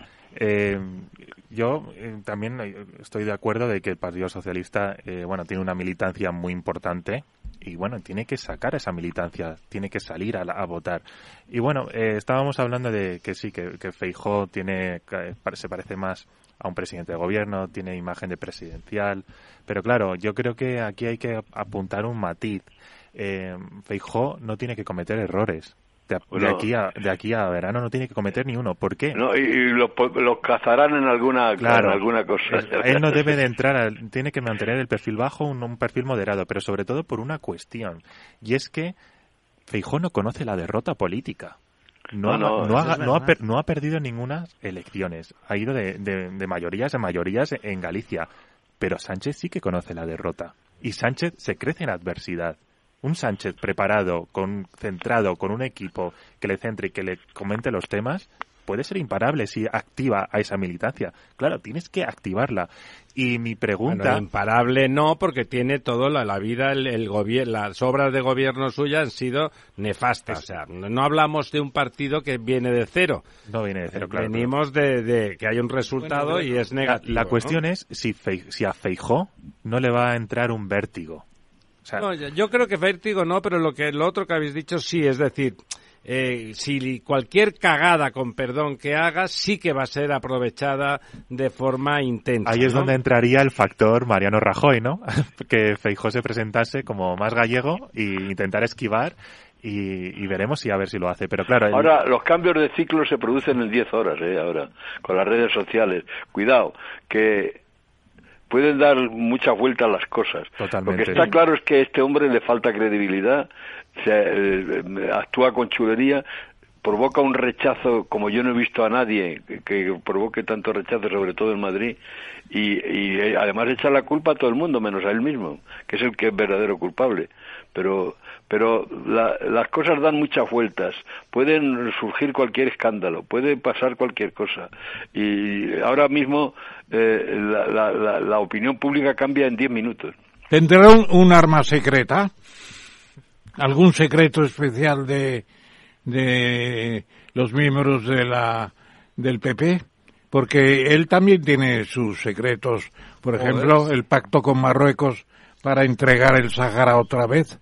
Bueno, Eh, yo eso- creo que eso fue por presiones más por, de presiones de los Estados Unidos. hay que decir que, que en, la- en las elecciones españolas, bueno, ni- el factor externo, el factor política Pesa poco, exterior ¿verdad? pesa, pesa nada, no, no pesa muy poco. Aquí se tiene que hablar de los temas nacionales y claro, o sea, cuando Sánchez y bueno, a lo mejor esto ya lo ha entendido con el tiempo. Las elecciones no se ganan en Europa, no se ganan con una proyección internacional. Es verdad que eso te da una imagen de presidente fuerte, estable, pero claro, a ti te van a votar por lo que hagas en España y, y- y los temas nacionales son los que van a, a marcar eh, si Pedro Sánchez puede gobernar o no puede gobernar o puede ganar las elecciones. Ahí está la clave. Si Sánchez se centra en el exterior, y lo hemos visto, ha renunciado a la presidencia europea prácticamente, porque se tiene que concentrar en España. El votante español va a valorar lo que se haga en su país, más allá de lo que se haga en Europa. Y Pedro Sánchez parece ser que ya se ha dado cuenta de ello. Sí, pero tiene el, el Feijó tiene un gran problema y es qué hacer con vos. Él, él insiste en que en que no eh, en que formará gobiernos sin vos y si tiene más votos que la izquierda. Pero eso es muy difícil. Yo creo que Aquí yo, hay dos. yo creo que es el gran problema de Feijó es qué va a hacer. Yo creo que ahora mismo tiene dos opciones, Feijo. Una es la que empieza a calar, la idea de que aquí va a haber un gobierno de coalición, ¿no? Que empiece a normalizarse como se hizo en su momento con Podemos y el Partido Socialista, que la opinión pública lo vaya asimilando y bueno, realmente eh, no le ha ido mal esa idea en las en, en estas autonómicas y municipales. O bien tiene otra opción de generar presión en el Partido Socialista, de generar también presión en Vox para intentar gobernar en solitario. Ahí está la clave, también el factor Olona que lo hemos estado comentando aquí. ¿Qué van a hacer los partidos regionalistas? Y claro, también qué va a hacer el PSOE en una derrota. O sea, estarán, estarán dispuestos a volver a abstenerse para investir a un presidente del Partido Popular. Ahí está la clave. Este PSOE no parece, ¿no?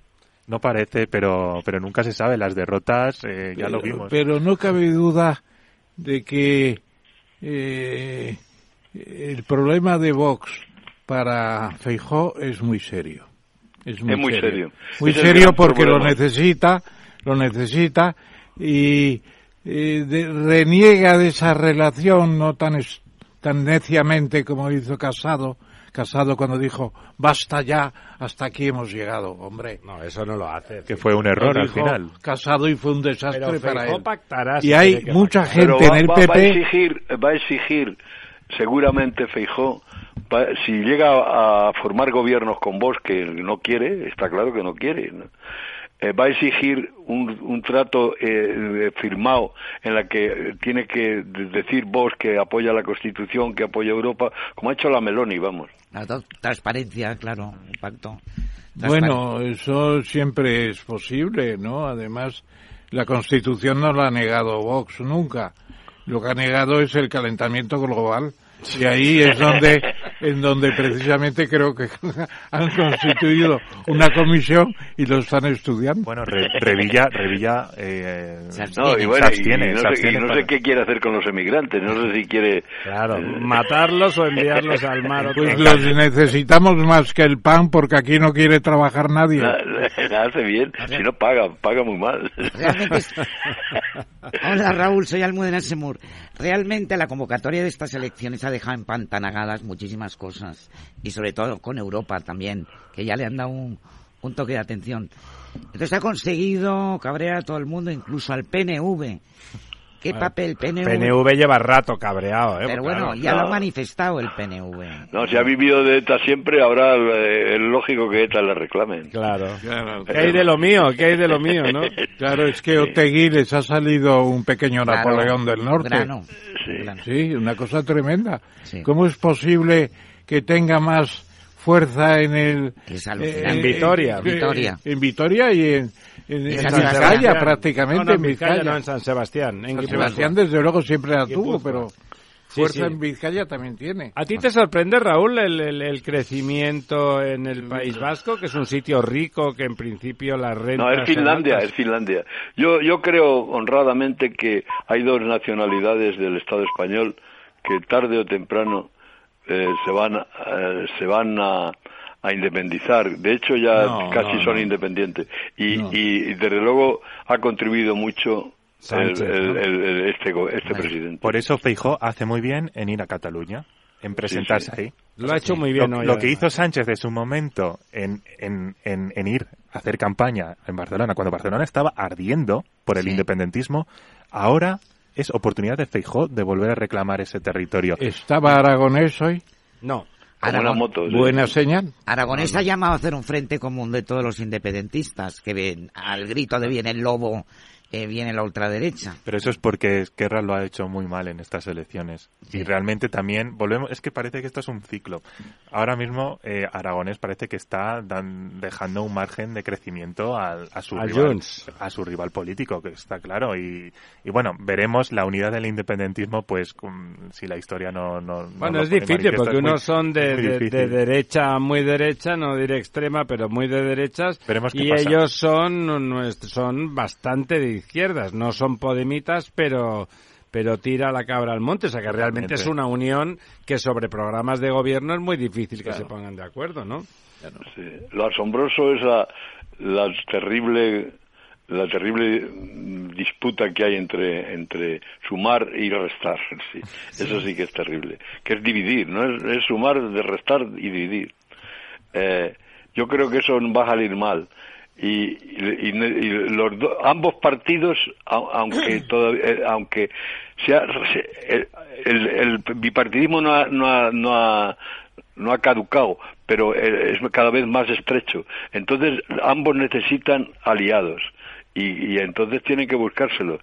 Y, y, y este y, y Sánchez en el caso de que empatara que es imposible casi eh, no tiene con quién formar gobierno lo apoyaría el, el Frankenstein El pero Frankenstein, pero en el claro. En el Congreso pero no no tendría mayoría para formar gobierno yo creo aun en el caso de que empatara que que puede ser que que o sea no lo sé No, eh, A, a mí lo que me sorprende es que creáis que Podemos que está muerto si va solo, ¿eh? porque Podemos No, si va solo está muerto, que no se acabará, no se acabará adaptando, que el órdago que le ha lanzado la Yolandita eh, no acabarán tragando, aunque sea maldiciendo No, no. y- en arameo, ¿no?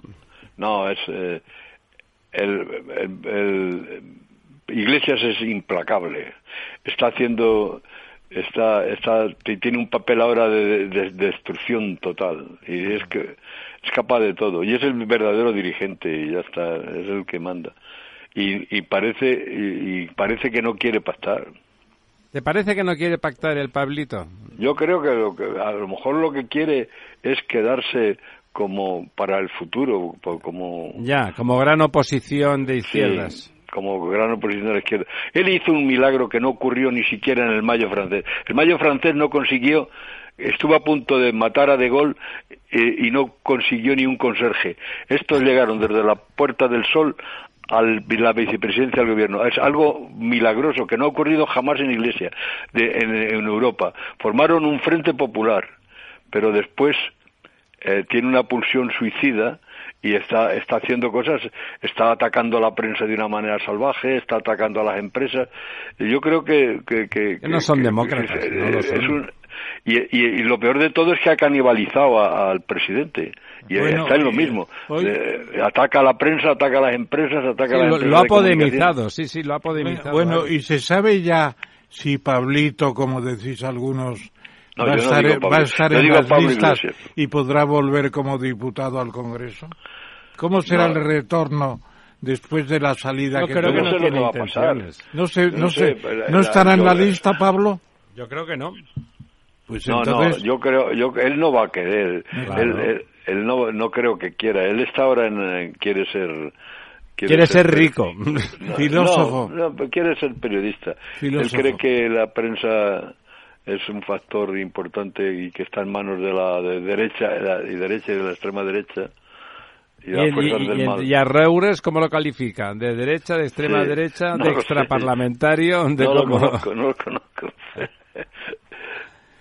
¿Alguna cosa más pues, para nuestro don Raúl? Sí, bueno, La, la, cosa es que hay mucha tensión en España, mucha polarización y, y desde luego le han dado un repaso sin precedentes al Partido Socialista. Pero el Partido Socialista tiene mucha capacidad de resistencia.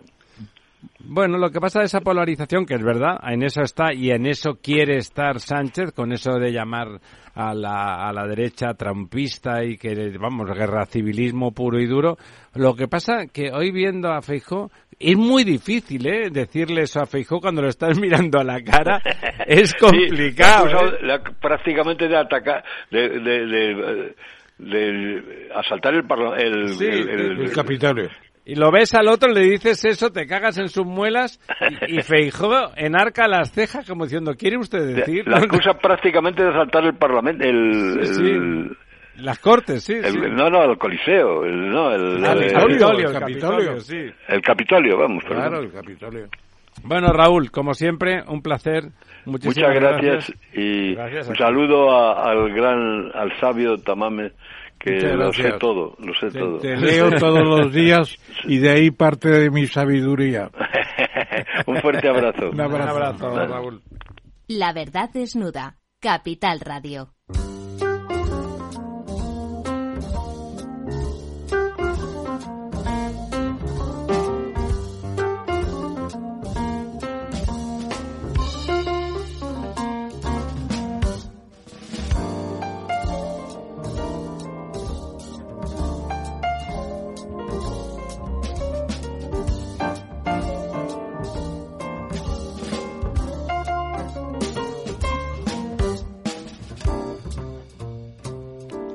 Bueno, estamos ahí de vuelta ya antes del, del quid pro quo que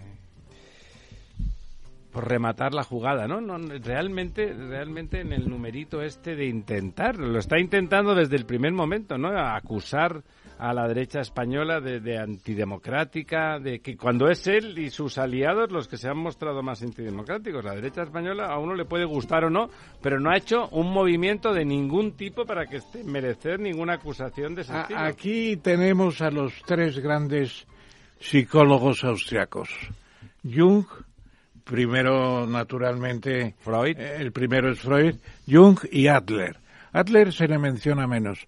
Eh, al fin y al cabo, eh, el primero es el sexo. Jung es el más allá, porque se le apareció Dios, se le apareció Dios.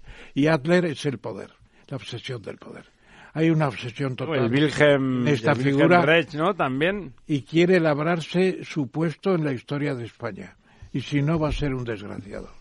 Bueno, pues ya él se la pasa bien con sus bodegas en el Falcon, ¿qué? Yo quería aprovechar para preguntarle una cosa a Daniel. Pues pregúntale, pregúntale. Ya que lo tenemos aquí. Tú como politólogo y que estás en la universidad... ¿Dónde vas de vacaciones? bueno, vamos a ver. No, me gustaría saber un poco qué piensa la gente joven en intención de voto. ¿Dónde están? Claro. Es, que es muy importante. Es una pregunta muy importante porque ahora mismo los jóvenes son ese electorado que es muy difícil de penetrar, muy, muy difícil. el- Los jóvenes. los jóvenes cada vez son más volátiles, no entienden, no entienden de partidos políticos. Ni les entienden- interesa, ¿no? No, es que realmente no les están apelando de la forma que ellos ven las cosas. Y aquí en España está habiendo un cambio generacional también. Los partidos políticos y sobre todo los líderes deberían de poner encima de las mesas las cuestiones que preocupan a los jóvenes. El desempleo, el tema de la vivienda, el tema de, de- del acceso al, a, un, a un empleo estable y sobre todo son condiciones para independizarse de sus casas. Y esas cuestiones no están siendo tratadas eh, de una forma No están en la profunda, agenda. no están en la agenda. Y ahí es lo que vamos. Si, si dejas de lado a un electorado como es el electorado joven, eh, no, no, es, es un electorado que puede decidir elecciones. Hombre, Claro. en, en Bueno, el futuro las decidirán, ¿no? La Mira qué ha pasado en el País Vasco con Bildu. Ha Ahí sido está. los jóvenes los que Los- han votado a Bildu. Los ¿eh? partidos que realmente van hacia ese electorado pues tienen un margen de crecimiento brutal. Y en Barcelona los jóvenes han votado a Vox antes que, que al PP. Claro, se van a los extremos en ese sentido. Porque claro, son los partidos nuevos que Bueno, necesitan... eso es como todo en la vida, hasta que no haya una encuesta analizando lo que ha sido, lo, lo de opinar eh, se- me parece peligroso. El análisis demoscópico a pelo, a- así, con el dedito, es Voy complicado. a tener un almuerzo con unos jóvenes emprendedores, Yo mismo. políticos, y les he preguntado, ¿por dónde andáis? Dice, bueno, por ahí andamos, el PP, Vox, etcétera, etcétera. Y yo coincido contigo que tiene una fuerza ahí muy grande. Muy grande. muy grande. Y lo problemático, ellos ya no entienden lo de Yolanda, esas cosas no las entienden. Realmente Y Yol- Izquierda Unida ya no entienden lo que es. Yolanda ha sido una de las perdedoras de estas elecciones. ¿Sí, tú crees? Yo creo que sí, porque sus las confluencias que ella que ella apoyó ah, no lo han hecho también en las ¿Tú crees que tiene futuro en las generales, Yolanda? Yo creo que ah, si realmente cierran un acuerdo entre Podemos y Yolanda Díaz, se, unen de alguna forma, Yolanda Díaz tiene posibilidades, a lo mejor no en estas elecciones, pero de cara a futuro. Lo primero que necesita es consolidarse. Es que Podemos tiene las cosas muy claras, ideológicamente las tiene muy claras. Pero sumar es una cuestión que intenta apelar a la transversalidad cuando no tiene un corpus ideológico claro ni Pero definido. lleva la iniciativa. La única Lleva la que iniciativa. tiene es que lleva la iniciativa para estas elecciones. Es decir, yo creo también que ha La fracasado y yo creo y, y yo creo que, que no va a haber acuerdo. O sea, yo creo que va a ser uno de los elementos con los que no contaba en este. es decir, yo- yo creo que este anticipo de las elecciones estaba muy muy pensado previamente. Es decir, era el plan C. ¿Qué ocurre si perdemos? ¿No? Yo creo que lo tenía con fecha, con todo, etcétera, todo ya ¿Sí? planificado. ¿Tú crees? Sí, lo que pasa que yo creo que no ha llegado a tiempo, no, no ha podido madurar eh, eh, ese constructo que es la señora la señora Yolanda Díaz. Que ¿no? po- podemos- Una construcción artificial, no tiene base. Ahí Es decir, está. parte desde arriba. Esto se construye precisamente para aniquilar. Para sustituir a... Y ahí, Claro. y ahí Podemos es muy importante. Podemos tiene un pilar ideológico que eso no es negociable. Y claro, y quieren, No, y quieren poner todo- encima de y la sobre mesa. todo los puestos, las Los- personas. O sea, es que no es que no va a haber posibilidad de encuentro. Pero Podemos sí que tiene capacidad de, de, re- de, digamos, de alguna Pero forma. genera mucho rechazo, ¿eh? Genera mucho rechazo, es verdad, pero ahí es, es que Yolanda Díaz le falta ese pilar de Podemos. No, Yolanda Díaz es una pragmática al estilo en suaves como Sánchez. Solo le importa el poder. También intentó ser pragmático eh, Albert Rivera y mira cómo le fue. Echenique ir en la lista, ¿no? Echenique. Pues si, si estuviera en Podemos te lo podría Pero confirmar. ¿en, Pero, qué, ¿en qué puesto de la lista irá? ¿Y Errejón? ¿Va antes El Rejón no, tiene su partidillo por ahí. Sí, tienen- pero tienen que hacer en una- ese Bueno, ese grupo de chicos, Sumar, ¿no? vamos con el quid pro quo. Vamos allá. Eh, el pacto, me comentaba ahí hace un momento en la orejilla si habían llegado al pacto. Sí, se han puesto de acuerdo Sí, sí, sí, sí, sí. republicanos y demócratas. Era un pacto necesario, ¿no? Ahí McCarthy ha demostrado más sentido común que otros. Otras veces ha costado más, ¿no? A, Sí, a sí, Obama sí. le costó más. Bueno, siempre hacen un poco de teatro Sí. y llegan a un acuerdo porque no tienen más remedio que llegar, claro. Como nosotros, el techo de, ¿cómo se llama el techo? De, De gasto. De gasto, pues tenemos que llegar todos los años, pues qué remedio. Pero para que tengan una idea, en, ¿a cuál es el acuerdo? Han sido, el acuerdo es sencillamente 31,4 billones europeos, que son exactamente, ¿cuánto es eso? Una vez y media el PIB de Estados Unidos anual y 22 veces el PIB español de uno y medio. Ah, eh, Es decir, son cifras importantes, pero tampoco son escandalosas. Tienen un poco más deuda que España. Eh, nosotros El tenemos ciento- el 1,20%, me parece. del- no, el 1,30, 150, ¿no? Tenemos, tenemos eh, 150 billones, no, no.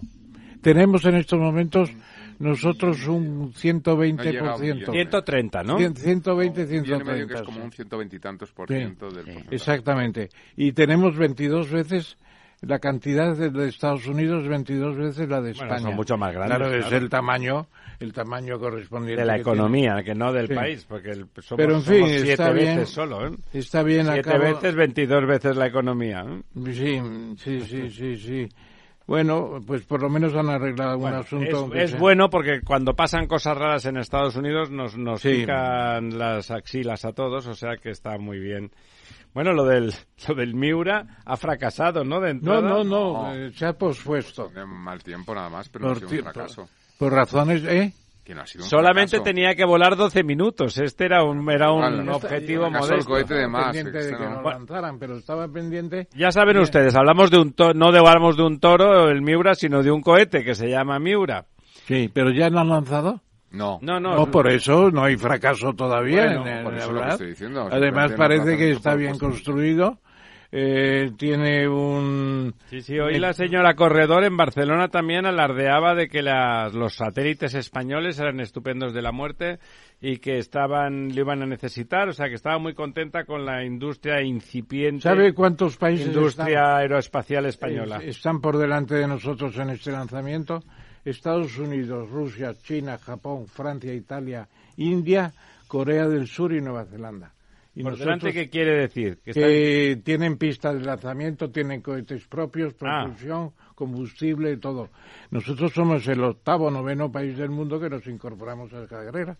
A mí me parece muy bien. No, por supuesto, El Miura, además, es un nombre mm, muy importante. y muy español. Hay que ver lo que es un Miura saliendo del Toril, ¿no? Pues es una revolución en el Esto ruedo. es un Miura, esos 580 Y kilos. ya estamos ahí. preparando el Miura 5, que va a ser 34 metros en vez de 12. O sea que nos vemos en la luna, Almudena. ¿Qué Sí, te allí, parece? fenomenal. Hable por usted. Sí, Yo- ahí Ah, sobre los lomos de un Miura, ¿no? Seguro que sí. Eh, Dice, que- hablando de... hab- Sí, supongo que ahí estábamos otra vez eh, en el tema. Iba a durar 12 minutos, ¿eh? El, el vuelo del Miura. 12 minutitos, ¿eh? 12 minutos a alcanzar 80 kilómetros de altura. Y luego ya para casa, Sí, a ver el partido. bueno. Pero está bien. está- No, hombre, Yo no creo está que ha bien. sido en Huelva, en Arenosillo, ¿verdad? La base de Arenosillo. A mí me gusta. Huelva es un sitio... Deberíamos poner también eh, algo así como Cabo Caña- Cañaveral de España.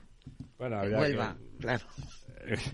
que llamarle Cabo Cañaveral. Yo estuve una vez en el Arenosillo. lanzamiento del Ispasat, un Ispasat, y es impresionante el lanzamiento. Sí, bueno, claro, hace mucho Muy ruido. bonito, muy bonito. Nos dieron unos catalejos que hemos conservado, nos eh, trataron muy bien y Invitaron luego a jamón, que es lo que le gusta a usted. íbamos presididos por la por la infanta Cristina en aquel viaje.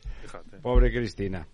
Está la pobre bien. Luego vino Urdangarín y fastidió todo. Como decía Raúl, pues del, eh, que teníamos aquí la referencia de su artículo, Sí. habla de que, de que el PSOE es un elefante duro de pelar. Y bueno, está... No está, no está, no todo está perdido. Aplastaré al enemigo. Es la palabra de Napoleón, Napoleón, en sí, Waterloo. sí, este es lo mismo que seguramente ya- a usted no le parece, no os parece que si hubiese presentado a Paje en lugar del mismo sacaría mejor resultado? Sí, yo creo Yo que creo, sí. yo, Sí, yo, creo, que, no. sí. ¿Tú crees que no? ¿Por qué? Porque, bueno, primero, eh, Paje seguramente su imagen es muy, muy positiva en Castilla-La Mancha, pero no, no a nivel nacional habría que estudiarlo. Pedro Sánchez es un candidato nacional y... y ¿Pero bueno, no te y parece que está decepcionado el, el votante del PSOE con Sánchez? Bueno, eh, estará cabreado. Y Yo- el otro, es, el, el que no es votante socialista, está muy cabreado, como, como con ningún otro presidente También hay que ¿eh? diferenciar el votante socialista. Claro, es que aquí hay varias cuestiones. Se- eh, es probable que el votante socialista esté cabreado con la forma de hacer gobierno con, la, con Unidas Podemos. Pues claro, luego el votante socialista es muy fiel y saldrá a votar.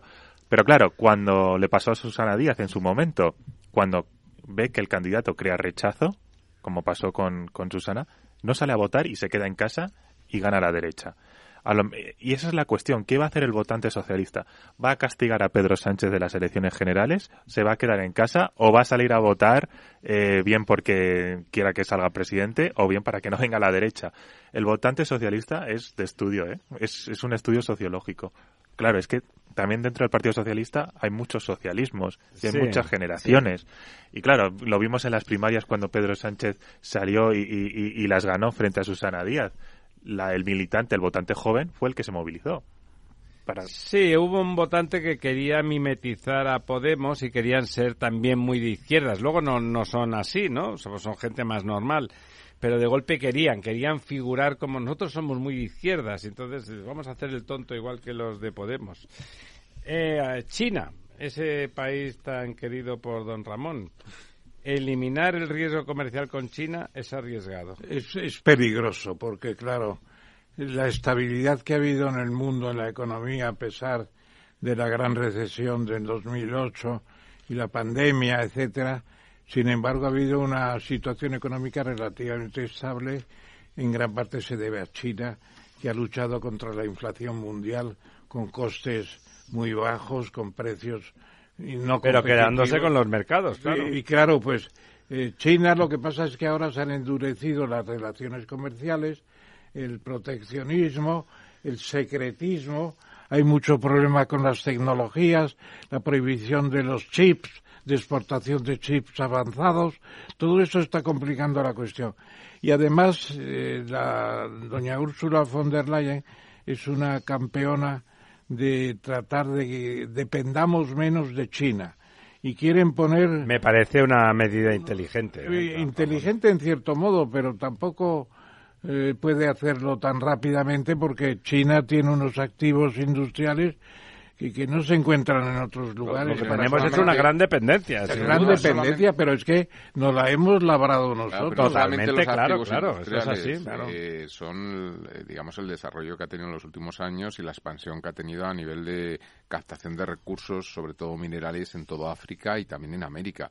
Es decir, es que en estos momentos el, el Se ha gastado dinero en eso y ha, con- y ha Se ha triunfado, sin y- duda. Pues, eh, hay hay Tiene- compañías tiene- que han tenido eso en cuenta, por ejemplo, Inditex ha hecho una retirada de China extraordinaria. ¿Ah, Inditex- extraordinaria. Inditex no ¿Ha tiene bat- retirado? y ha potenciado el norte de África, ha potenciado África en general. Inditex no tiene baterías de litio. Es Y decir, se ha retirado el tema del cambio climático y de toda la política de transformación en Europa, por ejemplo, no es, no es viable sin China, en- ni en estos momentos ni en 10 años. Es que no hay, no hay sustituto para China en muchísimos Bueno, en algunas cosas sí va viendo, ¿eh? Y además yo creo que el programa de chips de Estados Unidos y de la Unión Europea, sobre todo Holanda. Alemania, yo creo va- Holanda, va, Holanda, va Holanda. Es Holanda que intentándolo. Eh, Eh, hablábamos eh, el profesor y yo el otro día de, de un título afortunado y que bueno y que está bien decirlo porque es una incluso una, una expresión de un pensamiento político no Taiwán no vale una guerra No vale una guerra. Y yo creo que lo tienen claro incluso en China. Porque romper la prosperidad, suponiendo que hubiera una guerra, incluso que la ganara China. No, la ganaría ¿Cómo China. quedaría China en el mundo? Como La un país China. odiado, odiado. bueno habría un cierto bloqueo comercial que le serviría a la derecha americana para pueden. acentuar Los eso. chinos son muy pragmáticos, no, no, No van a buscar no una pueden. guerra, no, vamos, van a si de alguna forma van a intentar hacer algo con Taiwán es asimilarlos. O sea, es la política de una China, que no olvidemos que esa es la dirección que tiene ahora mismo eh, Xi Jinping. Y claro, eh, una guerra no beneficia a China en este momento. Es más, si está intentando firmar la paz por todo el mundo, lo está intentando hacer, lo hizo con entre Arabia Saudí e Irán, eh, en Siria veremos a ver lo que ocurre. Hay quien dice que ahora mismo quiere intentar mediar en el conflicto israelí-palestino. O sea, se está presentando una imagen pacificadora en el mundo. Y claro, y luego el- aquí lo seguimos sin ver, pero el futuro de la guerra entre Rusia y Ucrania eh, está Pasa en por China, China, pasa sí. por China. Luego el modelo de un Estado y dos sistemas económicos diferentes se acabó con Hong Kong. Ya no tiene sentido ofrecérselo a Taiwán. A Taiwán hay que ofrecerle 100 años, por lo menos. 100 años y la posibilidad de... Una de autonomía, renovarlo. una autonomía muy grande. Que sea sí. estrictamente nominal su pertenencia Claro a que China. sí, claro que sí. Y lo que sería eso para el mundo sería formidable porque Taiwán es más peligroso que Ucrania. Más peligroso. Bueno, porque China es mucho más poderoso que Rusia. Rusia al final se ha manifestado como algo muy decadente, ¿no? Claro, claro. Muy decadente. No hemos hablado de eso. ¿Qué os parece brevemente la, la supuesta ofensiva? ¿Qué, qué, ¿Qué futuro inmediato le veis a la guerra? Bueno, pues parece ser que estamos en, un- en una fase como en la Primera Guerra Mundial. Era una De guerra trincheras. De, trincheras, no hay movimientos por... Pero también hay que dejar claro una cosa, que la guerra entre Ucrania y Rusia es una de las guerras con, mm, con menor información sobre lo que está ocurriendo en el terreno. más desinformación, Con ¿no? eso, con, con más desinformación. Cada vez salen nuevas informaciones respecto a un bando u otro. Tampoco no sabemos cuál, cuál va a ser el siguiente paso de Putin, porque siempre nos tienen en, en ascuas. Yo creo que juegan con la desinformación y sobre todo con la realidad en el terreno. Esto parece ser que es una, una guerra a largo plazo. Si os- nos damos cuenta cómo ha bajado ahora mismo el nivel de información aquí en España sobre la guerra de Sí, sí, Ucrania sí, y eso Rusia, ya no se habla, ya se no se habla habla poco, apenas, ¿no? claro, y, y, bueno, y es una desgracia que esta guerra siga continuando, eh, que ha condicionado toda la política de- europea al- durante estos últimos meses, pero es una guerra que va a ir a largo plazo. Bueno, y la contraofensiva ucraniana no aparece por ninguna parte porque lo que temen los aliados de Ucrania, entre los que está España, naturalmente, es que eh, puede haber la respuesta atómica ya so- sobre esa contraofensiva. Ahí podría venir la la Claro, atómica la atómica táctica no Sí, sí, estratégica pero don. Ramón, en- en- sin que ellos penetren en territorio ruso, es muy duro, ¿eh? Porque eso quedaría justificado con muchas con muchas Están comillas. No, están tirando los drones porque ellos Sobre tiran todo que el decenas. territorio, el territorio ruso, ¿quién lo considera? ¿No consideran los rusos Crimea rusa, Rusia? Es que depende de dónde lleguen, ¿no? Yo, de todas formas, a ver, yo, yo soy un tanto pesimista. Yo también creo que vamos a una guerra de trincheras y creo que no va a haber la capacidad de grandes avances en esa contraofensiva simplemente porque porque el mundo se ha quedado sin armas, ¿no? Es decir, yo creo que aquí ha habido mucho mucho armamento de salón en el sentido de comunicarlo, pero luego al final eh, dice se le ceden tanques, pero ¿qué se le ceden?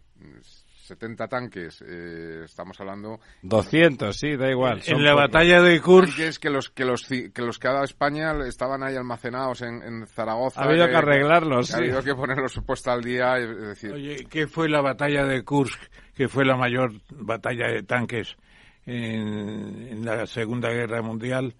Eh, ¿Dónde el fue? año 43, después de Stalingrado, la En última, el última, la última ofensiva de Hitler en el frente del Este. Iba ganando al principio, pero claro, las reservas rusas eran Infinitas, sí. infinitas. Claro, eh, una guerra se gana con las reservas. La República Española se lanzaba a las batallas el general Rojo y el general Viaja sin reservas y duraban las las ofensivas pues pues pues, pues algunas Una semana. un mes no no pero la batalla del Ebro duró más porque era un territorio Pero ella era finalista, era la... la- era una guerra de que no tenía nada de guerra moderna por así No. decirlo era de Éramos muy cutres en aquella guerra. muy cutre. Angélicos. Bueno, la buena noticia. Bueno, pues que eh, fíjense, fíjense. Ferrovial ampliará en Texas carreteras por 240 millones. Por cierto, antes de ayer que estuve en la entrega de un premio de historiadores que hizo el rey, que por cierto me dijo que me encontraba muy bien. Yo, pues yo, Pues es verdad, está usted estupendo. A usted no le encuentro mal tampoco, le dije. Le veo jovencito. Entonces estaba eh, Del Pino. Del Don Pino. Rafael. Y sí, estuvimos hablando un rato, nos reímos un poco porque le escribí una carta cuando esta movida... La que- controversia de la me deslocalización. digo, me debes carta, me debes carta. Dice, sí, sí, tengo que escribirte. Bueno, pues eh, no cabe duda que Ferrovial va a tener en Estados Unidos su mercado.